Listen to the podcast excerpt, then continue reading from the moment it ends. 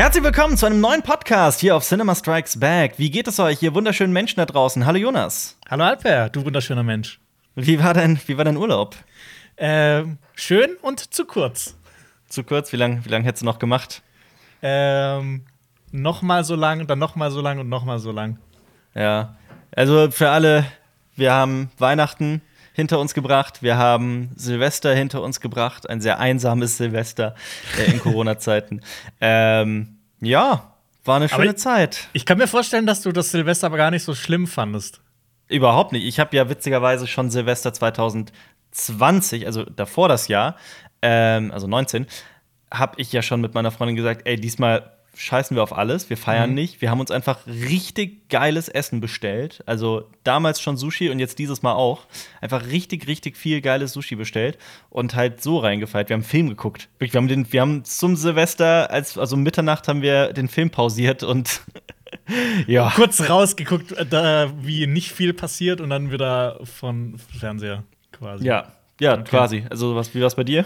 Ja, ähnlich. Ähm, wir haben aber selber gekocht. Äh, es gab mhm. äh, Kürbisrisotto. Oh, lecker. Und dann haben wir, äh, du hast mir mal vor mehreren Jahren ähm, äh, etwas geschenkt, mit dem ich ganz viele Super Nintendo-Spiele spielen kann.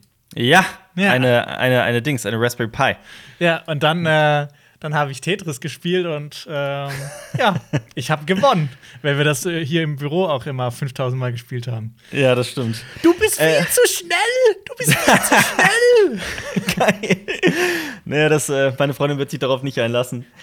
Aber wir müssen ja jetzt immer was machen im Podcast. Wir müssen sagen, das heißt, wir müssen sagen, da steht niemand mit der Pistole. Wir wurden gebeten, immer wieder auch darauf hinzuweisen, dass wir ja von Funk sind. Äh, von ARD und ZDF. Äh, yeah. Wir gehören zu Funk. Ähm, diesen Podcast gibt es auf YouTube mit Bild. Es gibt ihn allerdings auch auf den Plattformen Spotify, Deezer, iTunes und per RSS-Feed. Und auf YouTube ist das Wunderbare, da kann man sich auch das Video ganz kostenfrei äh, herunterladen, um sich das später irgendwann zum Beispiel mal reinzuziehen. Ähm, heute, normalerweise erzählen wir ja immer so, was es so wunderschönes Neues äh, gibt in der Welt der Filme, Serien und Comics. Äh, heute sprechen wir aber vor allem, weil wir halt eine Podcast-Pause hinter uns haben, was wir so in der letzten Zeit geguckt haben, was wir empfehlen würden, was wir nicht so empfehlen würden. Ähm, und da gibt es ein paar ganz, ganz große Themen.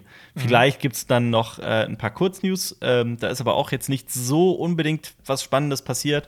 Ähm, ja, und die, die Zuschauerfragen werden wir auch noch beantworten. Also es wird ein wunderbarer Podcast. Ich hoffe, du bist gut drauf. Ja, macht es euch kuschelig, schlüpft unter die Decke und äh, hört zu oder schaut uns zu, wie wir euch mit äh, Unterhaltung beglücken. mit welcher Unterhaltung hast du dich denn in den letzten Wochen so beglückt? Oh, das Was war, war bei dir? Oder wenn ich da, wenn wir mal so komplett alle Listen, wir führen ja unser Filmtagebuch auf Letterbox, aber wenn wir alles, all das mal weglassen, was war so für dich das Highlight der letzten Wochen? Das Highlight also. der letzten Wochen, boah, das, da muss, kannst du schon was vorliefern, währenddessen ich mir das überlegen kann, oder war das einfach so jetzt aus dem Stegreif? Ich könnte dieses Fass aufmachen. Ich habe tatsächlich in den Ferien fünf Staffeln ähm, Clone Wars geguckt und zwei, okay. und zwei Staffeln Rebels. Also ich bin mit Clone Wars komplett durch und das war wirklich so, ich habe zum Beispiel Staffel 6 und 7 jeweils an einem Tag geguckt. Also du hattest quasi äh, die Star Weeks, wie wir auch Ich hatte wirklich, wirklich Star Weeks. Ich habe jeden Tag etwa 5, 6 Stunden äh, Clone Wars geguckt. Krass. kommt wirklich ähm, hin. Ich habe jetzt noch mal drüber nachgedacht, äh, über deine Frage und ich hatte ja ich habe drei Highlights, weil ich halt mehrere Serien geguckt habe, ich habe mehrere mhm. Filme geschaut. Ähm, aber was mir so in Erinnerung geblieben ist aus den letzten Wochen, äh, sind drei, zwei Serien und ein Spiel, das ich gespielt habe, ein Videospiel. Mhm. Ähm, Serie Nummer eins ist The Boys. Mhm. Serie Nummer zwei ist das Damen-Gambit. Ja. Und äh, das Spiel ist äh, A Plague Tale Innocence. A Plague's Tale, ne? nee, das? die haben es um, umbenannt in A Plague Tale, glaube ich. Ich habe nämlich auch immer gedacht, das heißt Was? A Plague's Tale, aber jetzt heißt es A Plague Tale. Ich war nämlich auch sau verwirrt. Hä, was? Ja. Wirklich? Guck, guck's nach.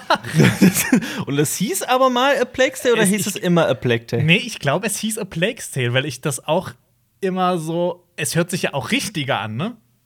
Ja, schon, aber gut, ich kenn's. Ich weiß, dass es ähm, unglaublich äh, gefeiert wurde. Mhm. Ist, es, ist es wirklich so gut? Es geht ja irgendwie, es geht ja tatsächlich äh, um die Pest, ne? Genau, es spielt im 14. Jahrhundert in Frankreich. Es geht um eine junge Adlige mhm. ähm, Tochter eines äh, Ritters. Eines, ja. also jetzt nicht eines sehr großen Fürsten, aber eines, äh, eines Fürsten.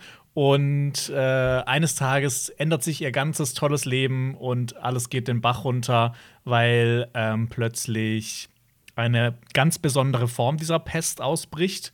Äh, denn das Besondere bei dem ganzen Spiel ist, dass ähm, es gibt so Ratten. Und äh, mhm. also es, die, die, Pest wurde ja von Ratten übertragen. Das ist ja, also von den Flöhen auf, äh, auf den Ratten wurde das übertragen. Das ist ja ein historischer Fakt. Aber mhm. das ist so das Einzige, was, glaube ich, jetzt so historisch korrekt ist äh, in dem ganzen Spiel, weil es nimmt sehr viele Freiheiten. Ähm, Aber geht's Geht es denn in die Richtung Fantasy oder bleibt es wirklich so mittelalterlich realistisch? Nee, es ist, es ist schon ähm, sehr mittelalterlich, aber halt mit so fantastischen Elementen so angehaucht. Also diese, diese ah, Ratten sind da so eine richtige Plage. Die sind da wirklich eine Bedrohung, weil die einen auch fressen und die haben so rote Augen und äh, das Einzige, also was sich so ein bisschen abhält, äh, nee, die sind ganz normal, wie ganz normale ja. Ratten, aber die können halt, kommen dann in so riesigen Schwärmen, die sich teilweise auch so auftürmen.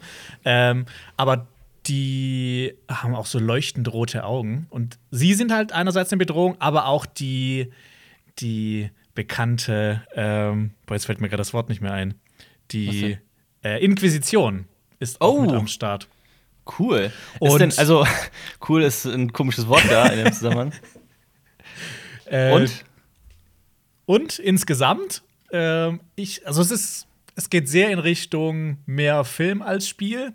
Es ist ja. schon sehr cineastisch ähm, angehaucht. Es hat mich so vom Gameplay her sehr an Last of Us erinnert, weil man mhm. da ja mhm. auch eine junge Frau spielt, weil man auch immer also wirklich das, das, war jetzt dein, das war das eine, was die beiden Sachen verbindet. Nee, aber ich habe gelesen, auch, dass es, auch wirklich, auch so es geht auch so in diese ultra brutale Richtung. Also es ist es sind alles, es, die Hauptfiguren sind fast alles Kinder, die da vorkommen, die in einer sehr, sehr brutalen Welt dann quasi so ihre Unschuld verlieren, sage ich mal. Aber auch stealth-mäßig, ne? Wie bei The Last of Us. Genau. Also, dass man um, äh, also umherschleichen das, muss. Das ganze Game Gameplay hat mich sehr daran erinnert. Ähm, mhm. Das Problem ist nur, wenn man Last of Us gespielt hat, das ist halt so smooth und so geil alles gemacht. Ja, und hier ist, es schon fantastisches Spiel. Ein bisschen hakelig teilweise, aber das, das, das tut dem Ganzen jetzt ist irgendwie nichts. Wie ist denn die, die, die Länge des Spiels? Äh, das hast du in 10 Stunden durch, 10 bis 12 Stunden. Ach was, so ja, schmal. Also, ja, genau. Also ich wollte auch so ein Spiel haben, weil ich jetzt zwei, drei Spiele gespielt habe, die jetzt länger gedauert haben. So eher so, eher so Endlos-Spiele. Ähm, und ich wollte mal wieder so, wirklich so ein storybasiertes Spiel spielen, das jetzt mich auch einfach nur, auch wenn es nur fünf Stunden lang ist, wo ich halt einfach mal so, so eine Story wieder durchspielen kann. Ich habe das, ich, äh, ich glaube, das ist im Xbox Game Pass für den PC. Ähm, und ich glaube deswegen, ich habe den. Also du kannst mhm. halt, äh, äh, es gibt ja den Game Pass für die Xbox und für den PC. Da bezahlst du monatlichen Betrag, einen äh, einstelligen, und dann hast du halt so den, den Zugriff auf viele verschiedene Spiele, die gratis sind. Teilweise auch richtig gute. Es gibt sehr, natürlich sehr auch noch andere äh, Natürlich, natürlich, natürlich. Aber ähm, da äh, ist das mit drin, deswegen kann ich das mal zocken. Ja, mach das auf jeden Fall, das wird dir gefallen. Äh, okay. Also storymäßig ist es schon sehr geil inszeniert. So ein, zwei Sachen findet, finde ich meiner Meinung nach, wenn die schnell abgetan. Also so wie sie plötzlich in diese brutale Welt reingestoßen wird und so von einem Moment auf den anderen so, okay, so jetzt habe ich äh, das überwunden, jetzt gehe ich direkt weiter. Jetzt, jetzt kann ich mich gut drum kümmern. Äh, aber es ist wirklich ein, ein, toll inszeniertes Spiel, das man auch wirklich schnell durchgespielt hat. Das einzige Problem, das ich hatte, ich hatte so in den letzten in der letzten Stunde des Spiels hatte ich einen Bug und es gibt so eine Autosave-Funktion. Es gibt nur eine Autosave-Funktion. Es gibt viele Punkte, wo das immer gespeichert wird. Aber an dem Punkt, an dem ich war, war dann ein Bug und ich konnte nicht mehr weiterlaufen. Und dann musste ich mir das Ende des Spiels auf YouTube in so einer oh. Compilation anschauen. Das war richtig schade, weil ich habe oh, schon so gegoogelt, Kacke. ob man das irgendwie fixen kann. Ja. Und das hat alles schon nicht funktioniert. Und da habe ich mir gedacht, boah, ich, ich mache mir jetzt nicht hier irgendwie das Fass auf, google zwei Stunden lang, ob das funktioniert, teste das ja. drei Stunden lang, ob das so geht. Und dann habe ich gedacht, so komm, dann gucke ich mir einfach so auf YouTube, gibt es ja inzwischen ja, ja. von allen Spielen so äh, No-Commentary-Zusammenschnitte ähm, von dem ganzen Spiel. Und da habe ich mir da angeguckt. War schon ein bisschen schade, das nicht selber gemacht zu haben, aber ich habe mir dann ganz In so einem nee, Fall kannst du aber auch mal gucken. Es gibt online immer wieder Sp äh, Speicherstände, die man sich äh, äh, runterladen kann. Ja, das war mir dann aber, ich wollte halt, ja, ich hatte nicht mehr so viel Zeit. Ich hatte irgendwie nur noch so eine Stunde Zeit gedacht, so, ja, komm, dann habe ich dir mir jetzt auf YouTube an. Habe ich dir jemals meine Geschichte erzählt von, weil das erinnert mich an ein, nicht an ein Spiel, sondern an ein Buch, das ich gelesen habe. Und es ist tatsächlich so in meiner Top 5 meiner persönlichen Lieblingsbücher. Im Zug, habe ich dir das mal erzählt? Oh, das ist ja richtig scheiße. Du hast im Zug vergessen, wolltest es aber weiterlesen Na, und hast nee, nochmal nee, neu nee. gekauft. Nee, nee, nee, pass auf. Es Oh war, Gott. Wie war das nochmal? Ich habe ähm, A Scanner Darkly gelesen von Ja. äh, Philip K. Dick. Ja. Das ist ein, dazu gibt es auch einen Film, den ich explizit empfehlen würde. Der geht immer wieder unter. Der ist mit Keanu Reeves, mit Woody Harrelson und mit Robert Downey Jr.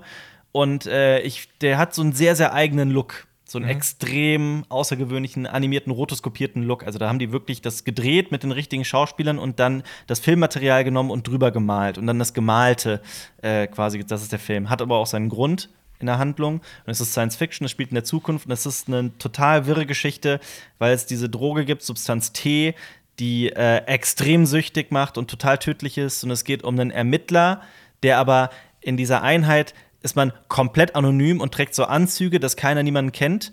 Und er ist halt undercover unterwegs und kriegt dann den Auftrag, sich selbst zu beschatten, was halt bei dem zu einer kompletten Psychose führt oder zumindest zu einer, zu einer Persönlichkeitsteilung. Ich bin kein Psychologe, deswegen kann ich das nicht genau sagen. Und das ist, dieses Buch ist, ist großartig und der Film ist großartig und ich liebe Skinner Darkly.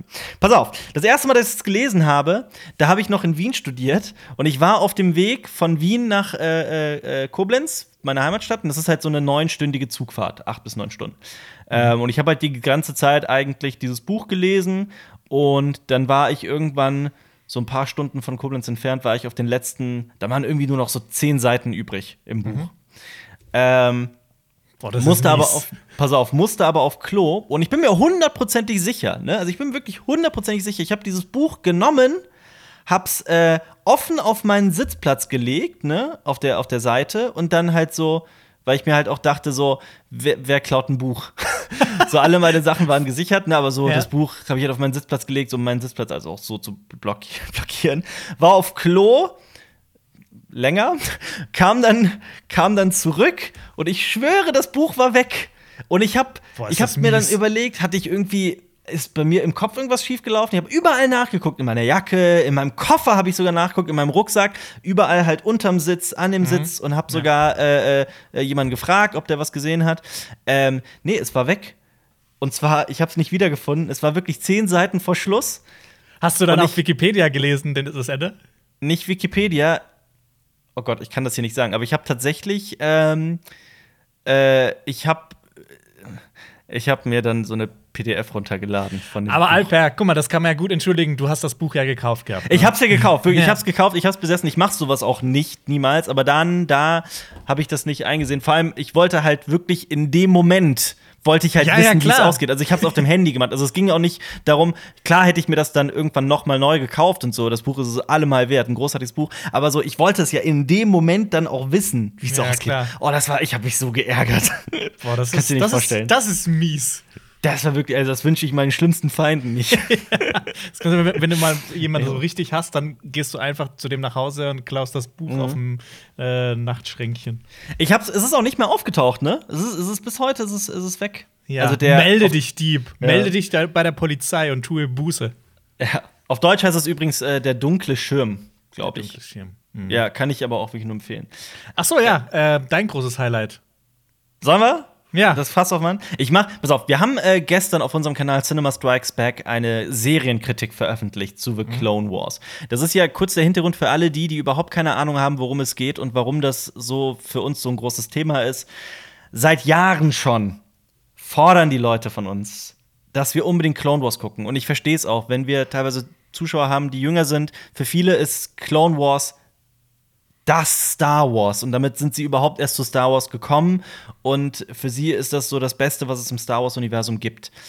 Ähm, ich bin jetzt schon sogar über 30. Ähm, ich war nie in dem Alter, dass ich irgendwie von Natur aus so scharf auf Clone Wars war. Das liegt an dem Look. Das liegt daran, dass gerade die ersten, ich würde mal behaupten, so die erste Staffel, so insbesondere der erste, der Film, halt wirklich eher Kinder-Cartoon sind. Muss man einfach mal so sagen. Also ich stehe steh da auch wirklich dahinter. Ja. Später, Ja. das kannst du dir nicht vorstellen. Also teilweise schon Echt? in Staffel 2 Ja, da, da, das habe ich auch damals gesagt, als ich noch vor dir war äh, mit dem Genau. Schauen. Ich bin ja derzeit noch in Staffel 3. In Staffel Ja. 2 gibt es so vereinzelt Folgen, wo man wirklich so die Dunkelheit hervor, also so, so Ja, genau. hervorscheinen sieht. Dann in Staffel 3 ist das immer noch so ein bisschen, aber ich bin immer noch ein bisschen zaghaft. Also, es gibt in, in Staffel 4, 5, 6, 7 halt Momente, da das, ist, das hat mit Kinderunterhaltung wirklich, also so gar nichts mehr zu tun. Da wird's richtig politisch, da wird's Muss es richtig durchkämpfen. Da wird's auch richtig düster, da werden Leute auch äh, hinterrücks ermordet, da werden, da gibt's Massaker, da gibt's, äh, da wird sogar der Genozid wird, also so ein Genozid wird thematisiert. Es ist, ähm, ich habe alles, was also meine ehrliche Meinung schon in dieser, in, die, in dieser Kritik äh, bereits geäußert, deswegen will ich hier das ein bisschen anders auffahren, also auch wie ich persönlich damit mit, mit dieser Serie klarkam.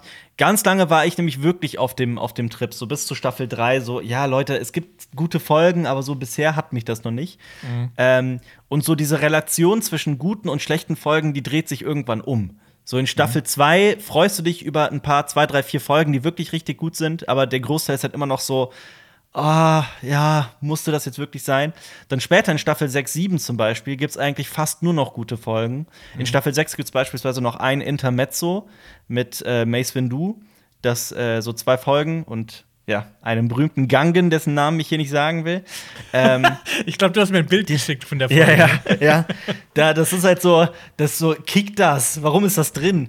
Aber ähm, im Großen und Ganzen, also irgendwann geht die Serie dann über, also spielt ja zwischen Episode 2 und Episode 3. Also Episode 2 endet ja damit, dass der, äh, dass, dass Obi-Wan Kenobi auf, die, auf diese Klonarmee auf Kamino trifft. Oder nee, die, es endet damit, dass die Klonarmee los aus der, die Fabriken verlässt. Äh, aus Coruscant, aus, äh, von Coruscant los äh, auf, aufbricht. Und man Ja, hört schon, glaube ich, diesen so Imperial. March und sowas, äh, hört Ja, man schon so anspielen. Genau, sorry, so war das. Aber so mein, mein Bild im Kopf ist immer, wie Obi-Wan Kenobi in, äh, auf Kamino auf diese Klonarmeen blickt und da Tausende, wenn nicht noch mehr. Ja, diese äh, Einstellung, die sieht nämlich ähnlich aus wie die letzte Einstellung aus dem Film. Genau. Ähm, auf jeden Fall ist das, äh, ähm, spielt das halt danach und es geht halt um diese Klonkriege, die ja drei Jahre, wenn ich mich nicht irre, gedauert haben. Und dann geht die Serie langsam auch in Episode 3 über. Also, Also das, hat, das, das erzählt es quasi nicht nur bis zum Anfang von Episode Genau. 3, sondern auch darüber hinaus. Genau. Ah, okay, nämlich das interessiert mich dann wieder schon mehr. Tatsächlich ja, genau. Ja. Und dann äh, und dann kam halt darauf äh, äh, Rebels. Äh, Rebels spielt einige Jahre danach und äh, so vor Episode 4. Ähm, und ich muss sagen, ich habe eine echte Schwäche für Rebels. Echt? Ich habe immer gedacht, das ist die blödere Serie, weil die halt noch Nee, kindlicher nee, aussieht. nee, nee, nee, nee, überhaupt nicht. Das hat teilweise richtig geile Folgen. Es ist, es erreicht, ich sag's mal so, also Clone Wars ist so ein Auf und Ab, ist so eine Achterbahnfahrt. Du hast halt so extrem geile Storylines. Ähm, es gibt einen berühmten Sabrak, einen, einen, der in Episode 1 eine wichtige Rolle spielt. Der kommt halt in Clone Wars auch vor. Ist, ich würde das nicht als Spoiler bezeichnen. Aber ähm, das ist zum Beispiel für mich so eine der geilsten Storylines in Star Wars überhaupt. Aber dann gibt es halt auch immer wieder diese Rohrkrepierer, die so überhaupt nicht sein müssen, wenn Kids sich ein Jedi äh, ein, ein, äh, ein Lichtschwert basteln und dafür Kyberkristalle suchen gehen und so. Das ist halt so. Das ist So so, eine Storyline ja. beispielsweise. Ja. genau, das sind so Fillerfolgen wirklich. Rebels hat keine Fillerfolgen. Also Rebels hat wirklich nur eine Storyline, nur seine Gruppe Figuren, die, äh, äh, die verfolgt werden. Da geht es um, äh, oh Gott, die Namen. Äh, es geht um Ezra, Ezra Bridger, heißt die Hauptfigur. Das ist so ein junger Typ, der äh, Waisenkind ist, Star Wars typisch. Ähm, und ja, ein Dieb ist und dann aber auf so eine Rebellengruppe trifft.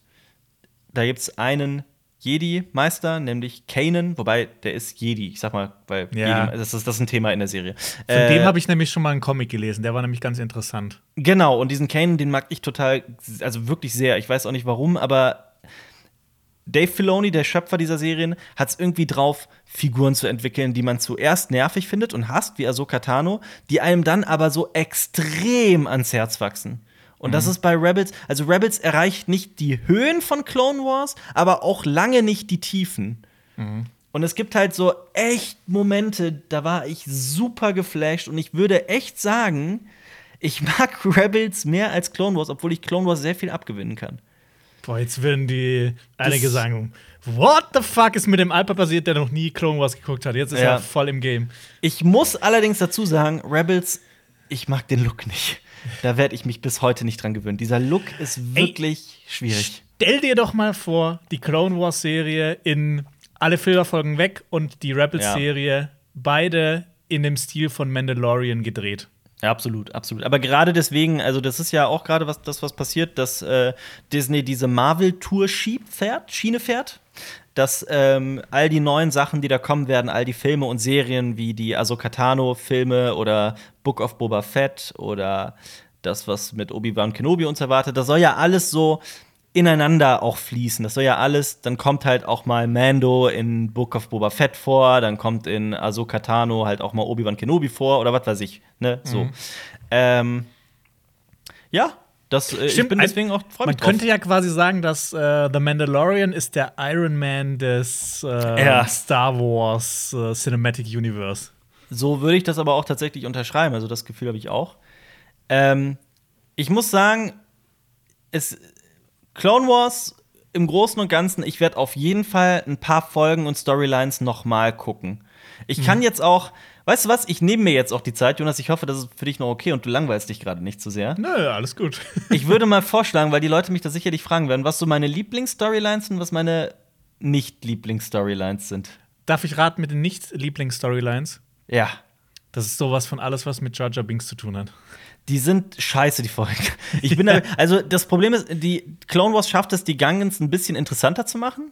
Mhm. Also Jar Jar Binks halt immer noch nervig und ich, ich, ich ich, ich weiß, das ist dieses Jar Binks Bashing. Vor allem das Schlimme ist auch ähm, der Schauspieler dahinter, Ahmed Best heißt er, ne? Das mhm. ist ja ein super talentierter, sympathischer, großartiger Kerl, aber der ist halt, das ist ja mittlerweile auch bekannt, der ist, ähm, ihn hat dieses ständige Herumgehacke auf Jar Binks äh, fast in den Suizid getrieben. Und das tut mir halt auch so unglaublich wahnsinnig leid. Ich kritisiere, wenn ich sowas all das sage, ich kritisiere auch weniger Ahmed Best, sondern eher George Lucas in dem, in dem Fall. Also ich, ich, ich bin halt einfach kein Fan dieser Figur, sagen wir es so. Ähm, selber, also auch nicht nur George Lucas, sondern auch halt die Leute, die das so übermäßig haten.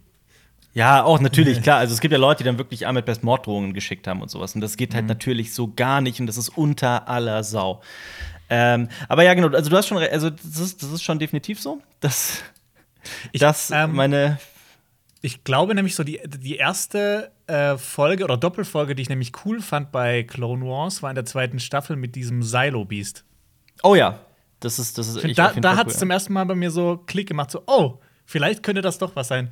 Aber ja, ich muss einfach durch diese dritte Staffel kommen. Aber ja, äh, ja. leg los. Ja, ja. Ähm, also dann noch zu dem schlechtesten, also definitiv alles mit Georgia Binks, vor allem in Staffel 6. Dann aber auch alles mit den Druiden. Also R2D2 und C3PO kommen ja auch nicht so besonders oh, gut weg. Da gibt's diese eine Folge, wo sie diese Sache für so einen Kuchen von einem Botschafter holen müssen. Die fand ich ja. richtig scheiße. Ja, ja, und das ist allgemein hier. Dann aber auch alles mit den äh, Jedi-Jünglingen. Es gibt so eine Storyline mit ähm, Jedi-Jünglingen, die dann gegen Honda, Dings da. Ah, es ist so hätten, das sind so vier, fünf Folgen, die hätten auch einfach nicht sein müssen. Da war ich auch mhm. nicht, da war ich irgendwie nicht dabei. Du lernst zwar ein paar nette Sachen über Lichtschwerter, aber wirklich notwendig war das nicht. Ähm, und der Film. Der Film ist meiner Meinung nach das Schlechteste in der gesamten Serie. Und das ist halt das Problem, weil das ja eigentlich alles einführt und loskickt.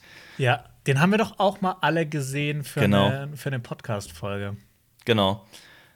Zu den besten Storylines definitiv Maul. Alles, was mit Maul zu tun hat, mhm. finde ich persönlich. Ich mag auch Savage Opress total gerne. Äh, wobei auch Asajj Ventress total eine saugeile Figur ist. Dann auf jeden Fall das, was mit Ahsoka Tano passiert, aber es spielt so in Maul mit rein. Das ist groß. Also ich bin auch Ahsoka Tano Fan geworden, echt durch die Serie. Du wirst das auch noch haben. Guck auf jeden Fall. Ich kann dir jetzt, ich sag dir wirklich so von Kollege zu Kollege, von Freund zu Freund, Jonas, guck es weiter. Allein für das, was es mit, mit Ahsoka Tano dann noch passiert du, man ändert auch komplett seine Meinung zum Jedi-Rat und nimmt auch Episode 2 und Episode 3 so ganz anders wahr. Okay, das ist cool. Äh, dann habe ich eine ganz cool. große Schwäche für eine Obi-Wan-Storyline, wo der, ich sag mal, undercover unterwegs ist. Das macht zwar so ein bisschen, es ist ein schwieriges Thema, weil diese Technologie, die darin vorkommt, es werden jetzt nur die Leute verstehen, die wissen, was ich meine. Das macht das so ein bisschen kaputt, was sonst nur im Star Wars-Universum so weil man sich immer denkt, ja, warum habt ihr das da nicht gemacht? Aber es sind coole Folgen, weil man was von Coruscant sieht.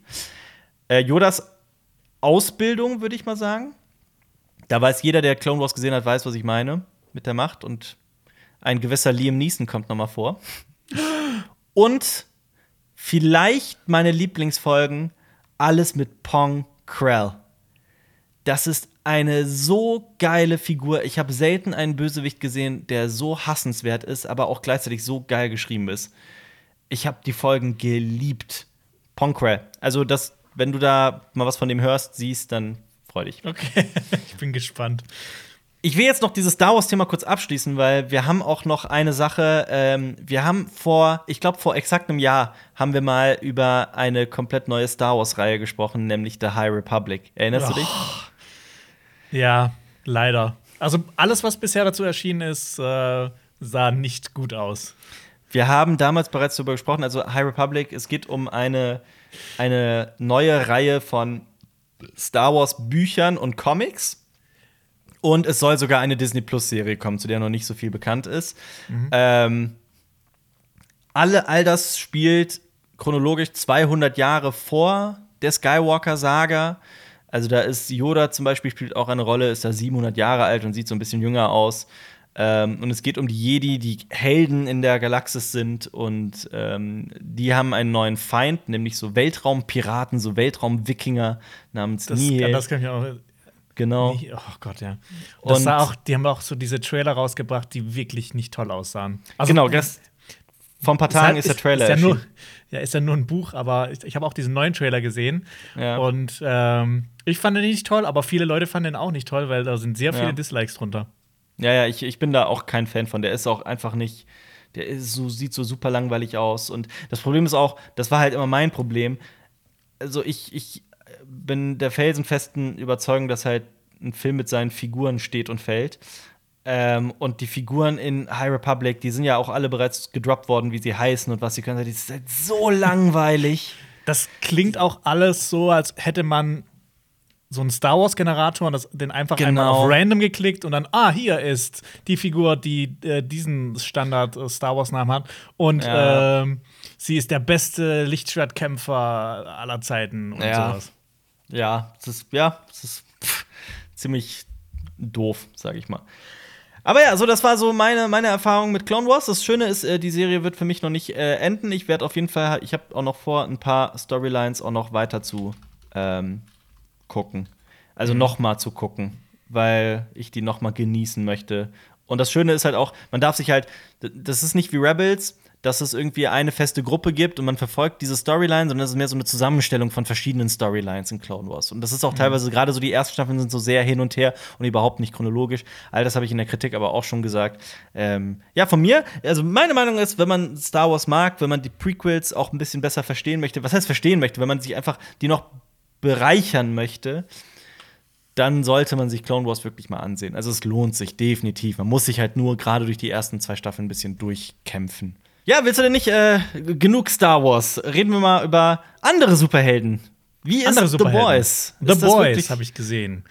Äh, ich glaube, ich habe auch schon im November das letzte Mal drüber geredet, aber ich habe es durchgeschaut. Ähm, ich finde es eine wirklich großartige Serie, die mir jetzt sehr viel Lust auf die Comics gemacht hat, weil ich ja schon ähm, Garth Ennis, der The Boys geschrieben hat, die Comicvorlage. Der hat ja auch Preacher geschrieben, was mein absoluter Lieblingscomic ist. Und die Serie finden ja auch viele Leute richtig geil. Und ich fand die nur so lala. Deshalb hoffe ich halt, dass, wenn ich jetzt Preacher. The Boys. Ja, genau. Das, ja. Deshalb hoffe ich jetzt, dass ich fand The Boys echt extrem geil. Mhm. Ich hoffe jetzt, dass die Comics einfach noch mal äh, einen draufsetzen. Vielleicht, vielleicht sind die Comics ähm, jetzt nur so lala. das glaube ich nicht, äh, aber es wäre sehr traurig. Ähm, aber ich muss sagen, äh, genau, es geht ja darum, es geht um Superhelden, was mich schon mal wieder abgeschreckt hat, aber es geht, es ist eine sehr dreckige, R-rated-Version von Superhelden. Also diese mhm. Superhelden äh, in, in dieser Serie sind fast alles extreme Arschlöcher.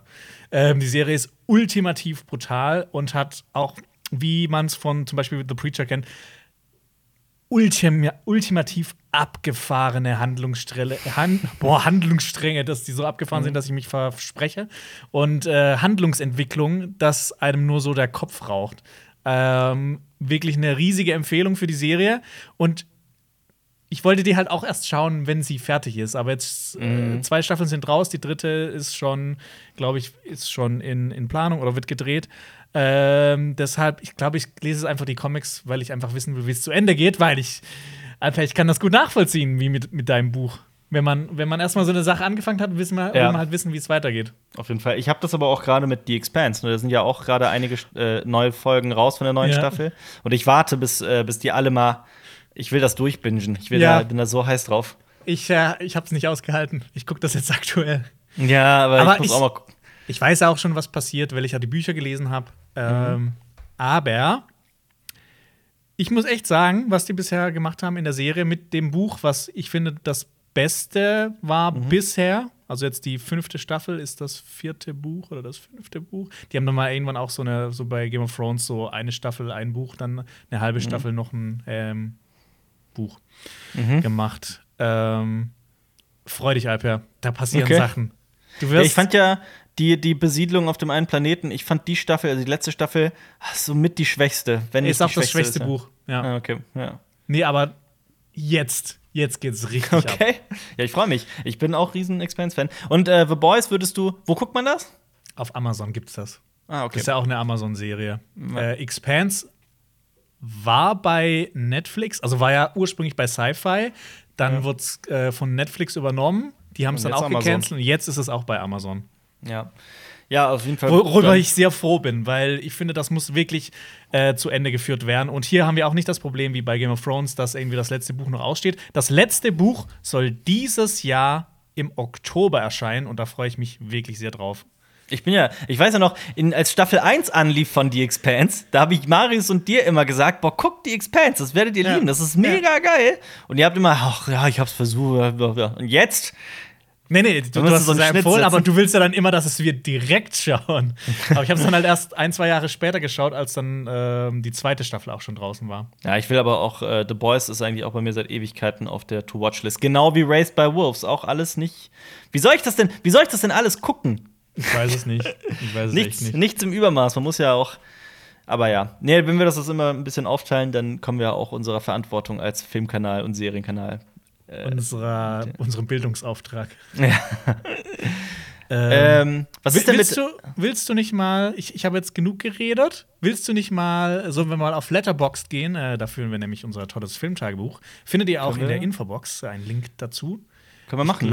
Ich, ich glaube, also einige Filme hat jetzt Marius gesehen, aber ich glaube, der erste Film, über den wir noch nicht geredet haben, den du gesehen hast und den ich leider auch noch nicht gesehen habe, ist Was meinst Mank. Mank, du hast Mank noch nicht gesehen? Ich habe Mank noch nicht gesehen, tatsächlich nicht. What the fuck? Du bist doch ich, der große David Fincher-Fan. Ja, ich weiß auch nicht, was los war. Ich habe auch noch nicht I'm Thinking of Ending Things geschaut. Wow, also beides ähm, solltest du dir unbedingt mal äh, ansehen. Ja. Ich finde aber I'm Thinking of Ending Things, warum auch immer, die gerade die zwei Filme. ähm, Weil beide auf Netflix sind. Also ich mag I'm, I'm Thinking of Ending Things extrem gerne. Mank da haben wir uns ja lange, lange Zeit drauf gefreut. Das ist ja ein Herzensprojekt von David Fincher, dem Regisseur von Filmen wie Sieben, Fight Club, Social Network, House of Cards hat er geschaffen und so weiter Alien und so fort. Ähm, ja, ich. Äh, Mank ist schwierig. ist schwierig. Insofern, also es ist, ähm, worum geht's? Es äh, gibt ja einen kleinen, aber feinen Film namens Citizen Kane so von Orson Welles. Ja. Den kennt fast keiner. Ja, gilt äh, unter Filmkritikern ähm, als einer der besten Filme aller Zeiten, wenn nicht der beste Film aller Zeiten. Ähm, ja, habe ich auch in der Uni-Zeit mehrmals gucken müssen. Geguckt, was heißt gucken müssen? Das ist eigentlich auch wirklich äh, total faszinierender Film. Ähm, und ja, Mank geht um den Drehbuchautor der für Orson Welles das Drehbuch verfasst hat, beziehungsweise da gibt's halt, da gab es damals auch schon Streitigkeiten und ähm, das ist, glaube ich, ist das nicht irgendwie ein Drehbuch von David Finchers Vater gewesen? Das kann sein, ja. Das war irgendwie so, war irgendwie so ist die Geschichte, dass David Fincher das Drehbuch seines Vaters veröffentlicht hat. Und das ist halt ein Drehbuch über die Drehbuchschaffung von Mank. Ähm, und in Mank spielt halt ähm, äh, äh, hier, wie heißt der? Gary Oldman spielt äh, einen Typen namens Mank, beziehungsweise der heißt Herman Mankiewicz. Und das ist ein ziemlicher Alkoholiker und der immer den perfekten, also ein extrem intelligenter Kerl, der immer einen perfekten Konter auf den Lippen hat. Und genau das ist mein Problem mit diesem Film. Also erstmal, man, man im so im gesamten ersten Akt, so in dem gesamten ersten Viertel des Films, weiß man erstmal überhaupt nicht, was Sache ist. Also man braucht, muss, braucht da erstmal Zeit, bis man reinkommt. Und dann macht er auch wirklich eigentlich eine Menge Spaß, allein durch die ganzen, durch diese Figur. Ähm der wurde ja auch in Schwarz-Weiß gedreht und so in dem Stil von Citizen genau. Kane. Also auch mit so ähm, kein perfektes Bild, sondern eher so, so Kameraspratzer und so, so, so, ähm, oder? Genau. Ja, ja, genau so ist es. Ähm, ja, das ist aber auch so, so unfassbar unnatürlich und ich gehe ein Stück weit zu sagen, konstruiert. So sieht das wirklich aus, wenn man ein Gespräch konstruiert auf möglichst äh, maximale Schlagfertigkeit und Cleverness. Und ich finde da, also mich hat der da komplett verloren. Also im mhm. Endeffekt war ich echt ein bisschen, ich gehe so weit zu sagen, ich war echt ein bisschen enttäuscht von dem Film. Ähm, nicht gerade mein Lieblingsfilm. Es ist Schade. so ein bisschen. aber ich so muss ihn mir auch noch anschauen. Also, das ist halt auch so extrem subjektiv, aber für mich war der über weite Strecken sogar ein Stück weit selbstgefällig. Aber ich meine, wir, wir, kennen dich ja, Alpert, du findest ja auch, dass äh, sieben Minuten nach Mitternacht äh, ein ja. kitschiges Rührstück ist. Ist es auch. ähm, aber ähm, Mank hat mich nicht begeistert, aber schau ihn dir selber mal an, vielleicht weißt du, was ich meine. Es ist wirklich sehr schwer äh, in Worte zu fassen, weil der ja natürlich auch technisch und auch ein ganz außergewöhnlicher Film ist, der ähm, auf jeden Fall Spuren und Eindruck hinterlässt, aber im Großen und Ganzen, ja, ja, schwierig. Mhm. Schwierig, also wirklich, wirklich schwierig. Lass uns mal weitergehen. Weil, nee, lass uns doch mal bitte über das Damen-Gambit äh, Gambit sprechen. Das hätte ich jetzt auch als nächstes vorgeschlagen. Ja. ja. Genau, das Damen-Gambit, also wir bleiben auf Netflix. Äh, das Damen-Gambit ist eine ähm, Netflix-Serie. Und darin geht es um die ähm, junge Elizabeth Harmon, die in den 50ern in einem Waisenhaus aufwächst. Und Gab sie wirklich? Äh, dazu komme ich gleich noch, mhm. äh, die in den 50ern in einem Waisenhaus aufwächst und im Keller von dem, äh, von diesem Waisenhaus von dem Hausmeister Schach beigebracht bekommt. Ähm, mhm. Und äh, sie lernt immer mehr, sie ist wirklich ähm, besessen von diesem Spiel und ist sowas wie ein Schachwunderkind quasi. Sie mhm. ähm, wächst dann auch auf, findet dann irgendwann auch eine Familie, die sie adoptiert und es zeigt so ihren Weg zu einer äh, Schachgröße. Mhm. Ähm, und so ihren Struggle damit, dass es halt, das Schach ist ja, oder war zumindest in den 50er und 60er ja sehr männerdominiert ja. ähm, und zeigt halt auch so, wie die Männer so auf sie herabblicken erstmal, aber dann setzt die die matt und dann äh, sind die mhm. eingeschnappt und so. Ähm, es ist eine wirklich fantastische Serie. Äh, die mhm. ist sieben oder acht Folgen lang und ich mhm. habe die in zwei, eigentlich wollte ich die in einem Rutsch durchschauen, dann aber hat dann nicht funktioniert. Ähm, ein Grund dafür, warum die so fantastisch ist, ist natürlich die Hauptdarstellerin Anja Taylor-Joy.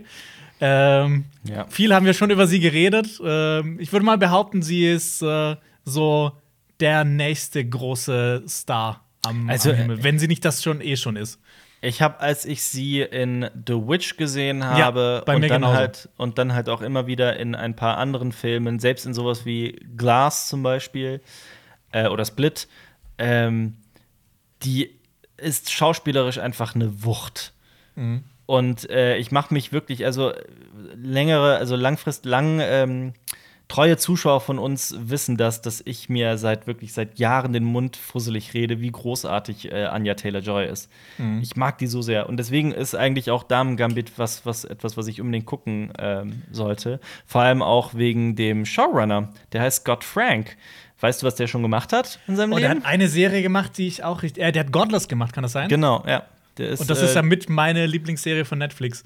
Meine persönliche auch. Ich mag Godless Western-Serie auch extrem, extrem mhm. gerne. Und der hat auch zum Beispiel Logan geschrieben. Also, das ist ein extrem oh. talentierter Kerl. Der hat auch, ähm, ich weiß nicht mehr, der hat aber noch irgendwas, irgendwas Gutes geschrieben. Auf jeden Fall, ähm, ne? Deswegen, ich habe Damen Gambit noch nicht geguckt, obwohl wir ja beide auch eigentlich eine Schachvergangenheit haben, ne? Ja. Äh, du warst ich im war Schachverein. Im, ich war im Schachverein Fischer, nee, nee, Schachverein Haslach, Schachverein äh, Bollenbach, was auch immer. Und habe da auch ähm, einiges gelernt und habe mal da mein Bauerndiplom auch gemacht.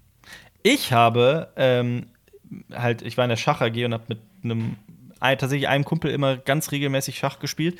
Ich habe über dieses Buch viel gelernt. Oh, das habe ich auch, das blaue. Schach Zukunft, Zukunft. Das habe ich ja tatsächlich mal durchgearbeitet und das ist extrem gut. Und ich habe da tatsächlich äh, äh, meine Schachkenntnisse damals äh, äh, ja. super aufpoliert. Aber ich muss dazu sagen, ich habe seit Jahren nicht mehr gespielt. Ja. Das Krasse an der Serie ist aber auch, dass man sich nicht wirklich für Schach interessieren muss. Äh, ja. um diese Serie gut zu finden. Also ich finde, das haben die äh, recht gut hinbekommen. Das Einzige, was ich jetzt halt bemängeln würde, ist, ich hätte manchmal gern einfach länger dieses Schachbrett noch angeguckt, um zu sehen, so, ah, so, so ist gerade der Stand. Ja. Also ich hätte gerne so ein bisschen mitgespielt, aber die haben das wirklich so inszeniert, dass das auch für Leute, die jetzt vielleicht Schach auch gar nicht mögen, äh, mhm. dass es für die wirklich eine tolle Serie ist. Ja. Ähm, was das spielt ja aber da spielt ja auch der Dings mit, ne? Der, der, der äh, Georgian Reed auf, äh, aus Game of Thrones. Genau, äh, Th Thomas Brody Sangster heißt der. Ja. Ähm, und der spielt hier auch einen ähm, Schachmeister der so ein bisschen, ich sag mal, so ein Crocodile Dundee-Verschnitt ist. Also immer so einen Mantel trägt und so ein, so ein Cowboy-Hut. Und mhm. ich, ich muss sagen, ich konnte ihm die Rolle nicht so ganz abnehmen, weil er halt doch irgendwie so ein Bubi ist. ähm, okay. Und wer nämlich auch noch mitspielt, ist Harry Melling. Den kennt ihr da draußen als Dudley Dursley. Der jetzt ja. auch zum Beispiel bei ähm, Buster Devil Scruggs mitgespielt hat. Oder Devil All the Time. The Devil All the Time. Also ich, ich habe ja. irgendwie das Gefühl, der ist jetzt ein paar Jahre nach, nach diesem Harry Potter ähm, Ruhm ist der jetzt wirklich auch dabei, wirklich echt tolle Filme zu machen. Also für mhm. Netflix vor allem. Ja. Aber ja, äh, an was mich äh, das Damen-Gambit auch so ein bisschen erinnert hat, äh, ein Film, den ich nämlich auch noch mal geschaut habe, ähm, ist The Whiplash. Also hier geht es auch sehr um die, um die Leidenschaft für ein Thema. Mhm. Und bei das halt auch wirklich so sehr extrem gut äh, inszeniert wurde. Und das fand ich bei Whiplash aber damals schon. Ich habe den noch mal jetzt im, in den Ferien noch mal geschaut. Ja, und du guckst den einmal im Jahr, oder? ja, so ungefähr. Ich, ich bin wirklich immer überrascht, so wenn, der, wenn die Endcredits lau laufen, habe ich das Gefühl mhm. gehabt, fuck, das war jetzt noch eine halbe Stunde lang, weil ich den ja, so dicht inszeniert und so toll gespielt finde. Ähm, und ich finde, Film, das ja. Damen-Gambit geht auch so in, also auch in diese Richtung. Man muss sich jetzt nicht für Schach interessieren. Es geht wirklich eher um diese, um diese Leidenschaft für dieses Thema. Ja. Absolut. Und, da, ich glaube, äh, Leidenschaft für etwas zu empfinden, ich glaube, damit können viele Leute dann natürlich was anfangen. Ja. Ja, ich hab auch, war auch sehr überrascht in unserem Adventskalender. Wir haben ja 24 Tage lang, dass jeder äh, verschiedene Gäste einen Lieblingsfilm vorstellen, dass da auch Whiplash nicht dabei war. ist auch eigentlich ja, wo ich mich auch ein bisschen drüber aufgeregt habe, dass ich den nicht selber genommen habe.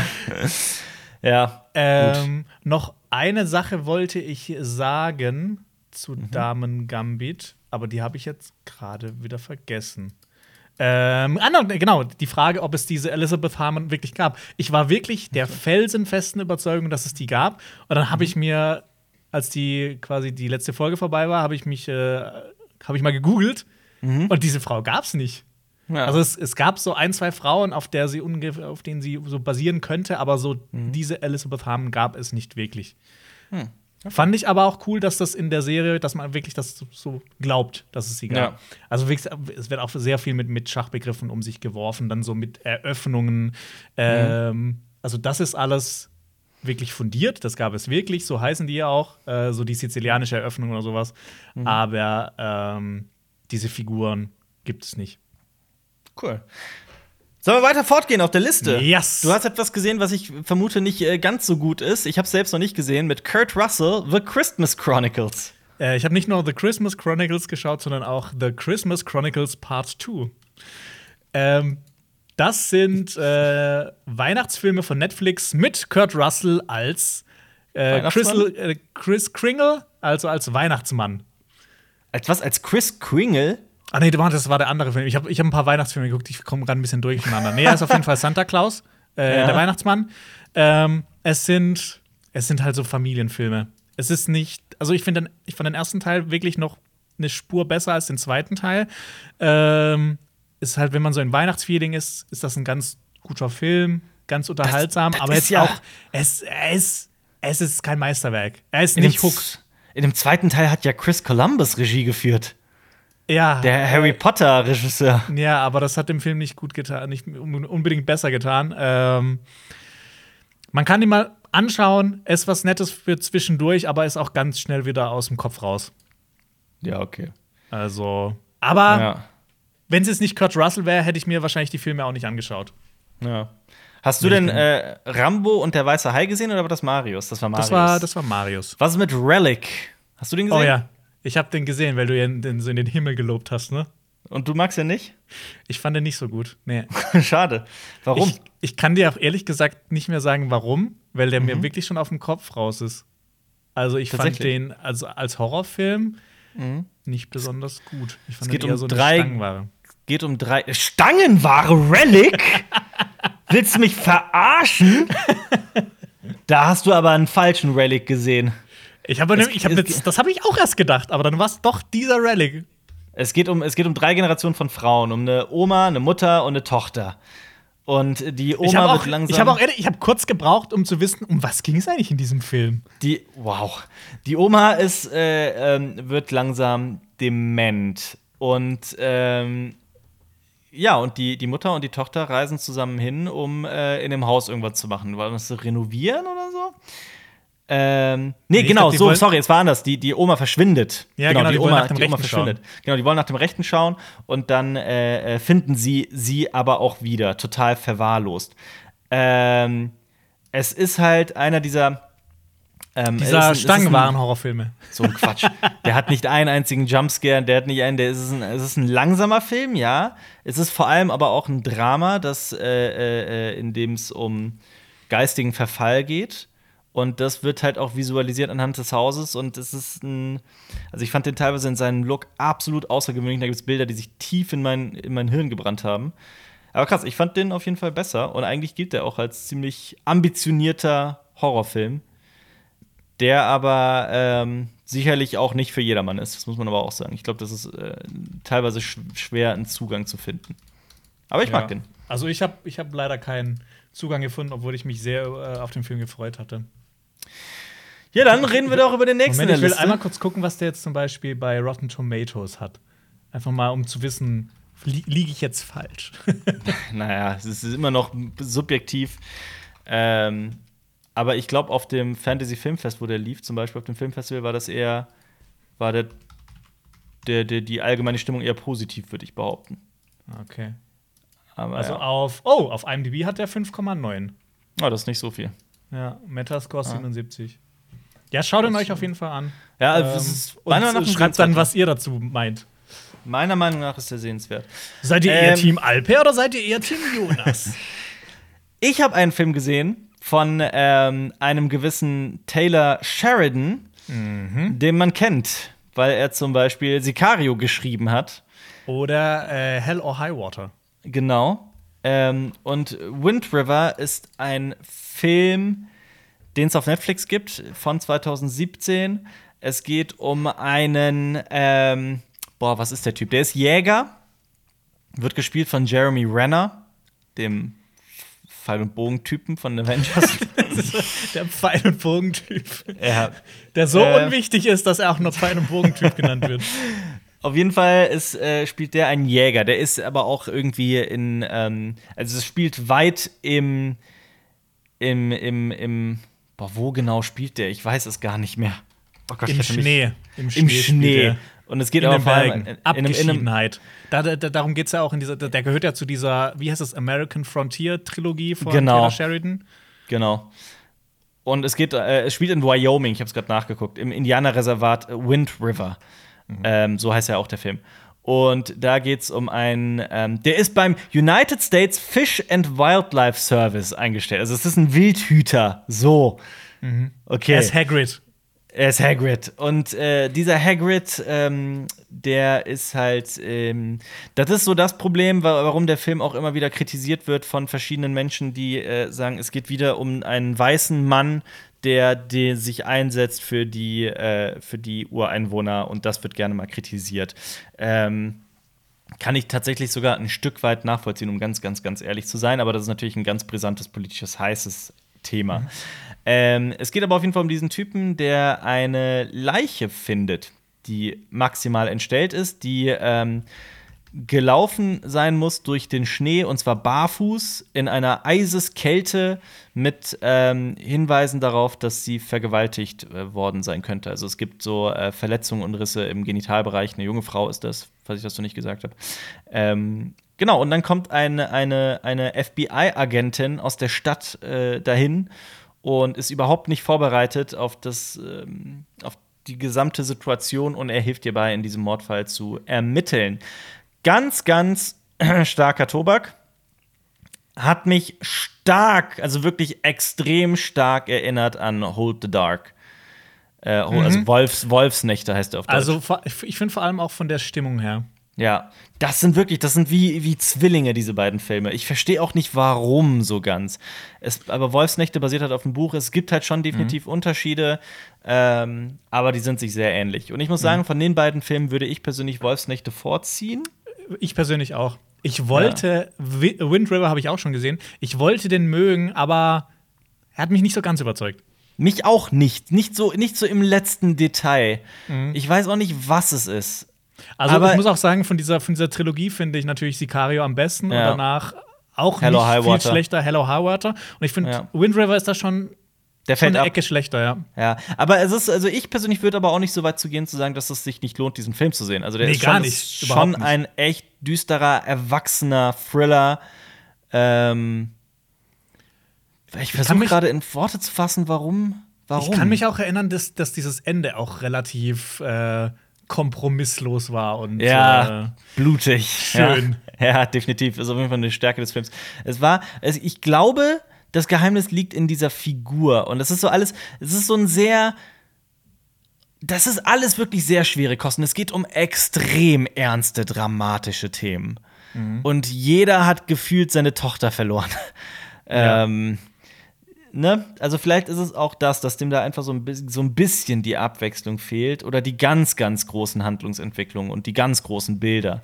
Oder die ähm, Tischszene aus Sicario. Ja, genau. es, ist, es ist so ein bisschen hier auch, ich. Ah, schwierig. Ich kann auch die Kritik, die diesem Film dann immer wieder entgegenkommt, halt auch dann ein Stück weit verstehen. Mhm.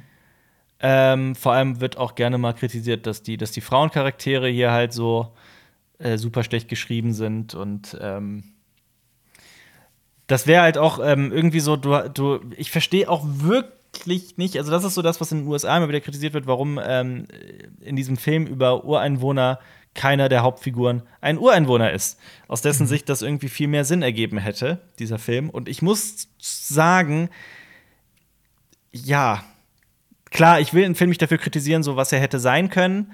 Ähm, aber ja, jeder sollte das einfach mal selber sehen und sich selbst ein Bild davon machen. Oder auch mhm. nicht. Halt, ja. ja. Gehen wir über zu dem nächsten Film. Was haben wir noch, Jonas? Wir haben äh, Upgrade. Nee, Upgrade hast du noch vergessen. Den hat. Hast du den gesehen? Ich habe den gesehen. Ach so, du hast den gesehen? Ja. Okay. Ähm, Wie fandst du den?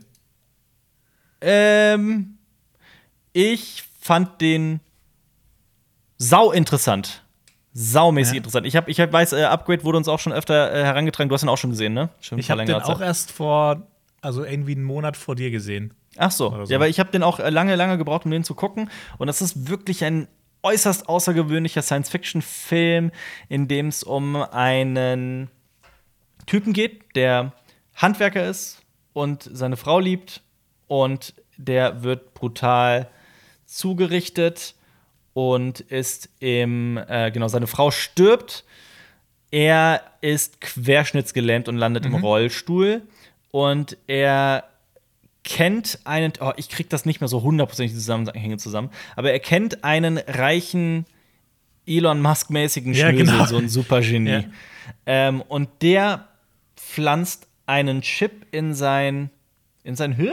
Ich glaube, in sein Hirn. Oder ins Rückenmark? Ich weiß ins Rückenmark, glaube ich, ja. Ich glaube auch irgendwo, irgendwo, da, irgendwo in den Körper. Ja. Er pflanzt und, ihm das eine. Genau, und da steckt eine KI drin, die, ähm, also er kann plötzlich wieder gehen und sich bewegen. Aber und er kann auch mehr. Er kann aber auch noch mehr. Also die KI das, spricht ja, da, da, plötzlich zu ihm. Ja, also auch im Verlauf des Films geht es viel drum, was er jetzt mehr kann. Ja.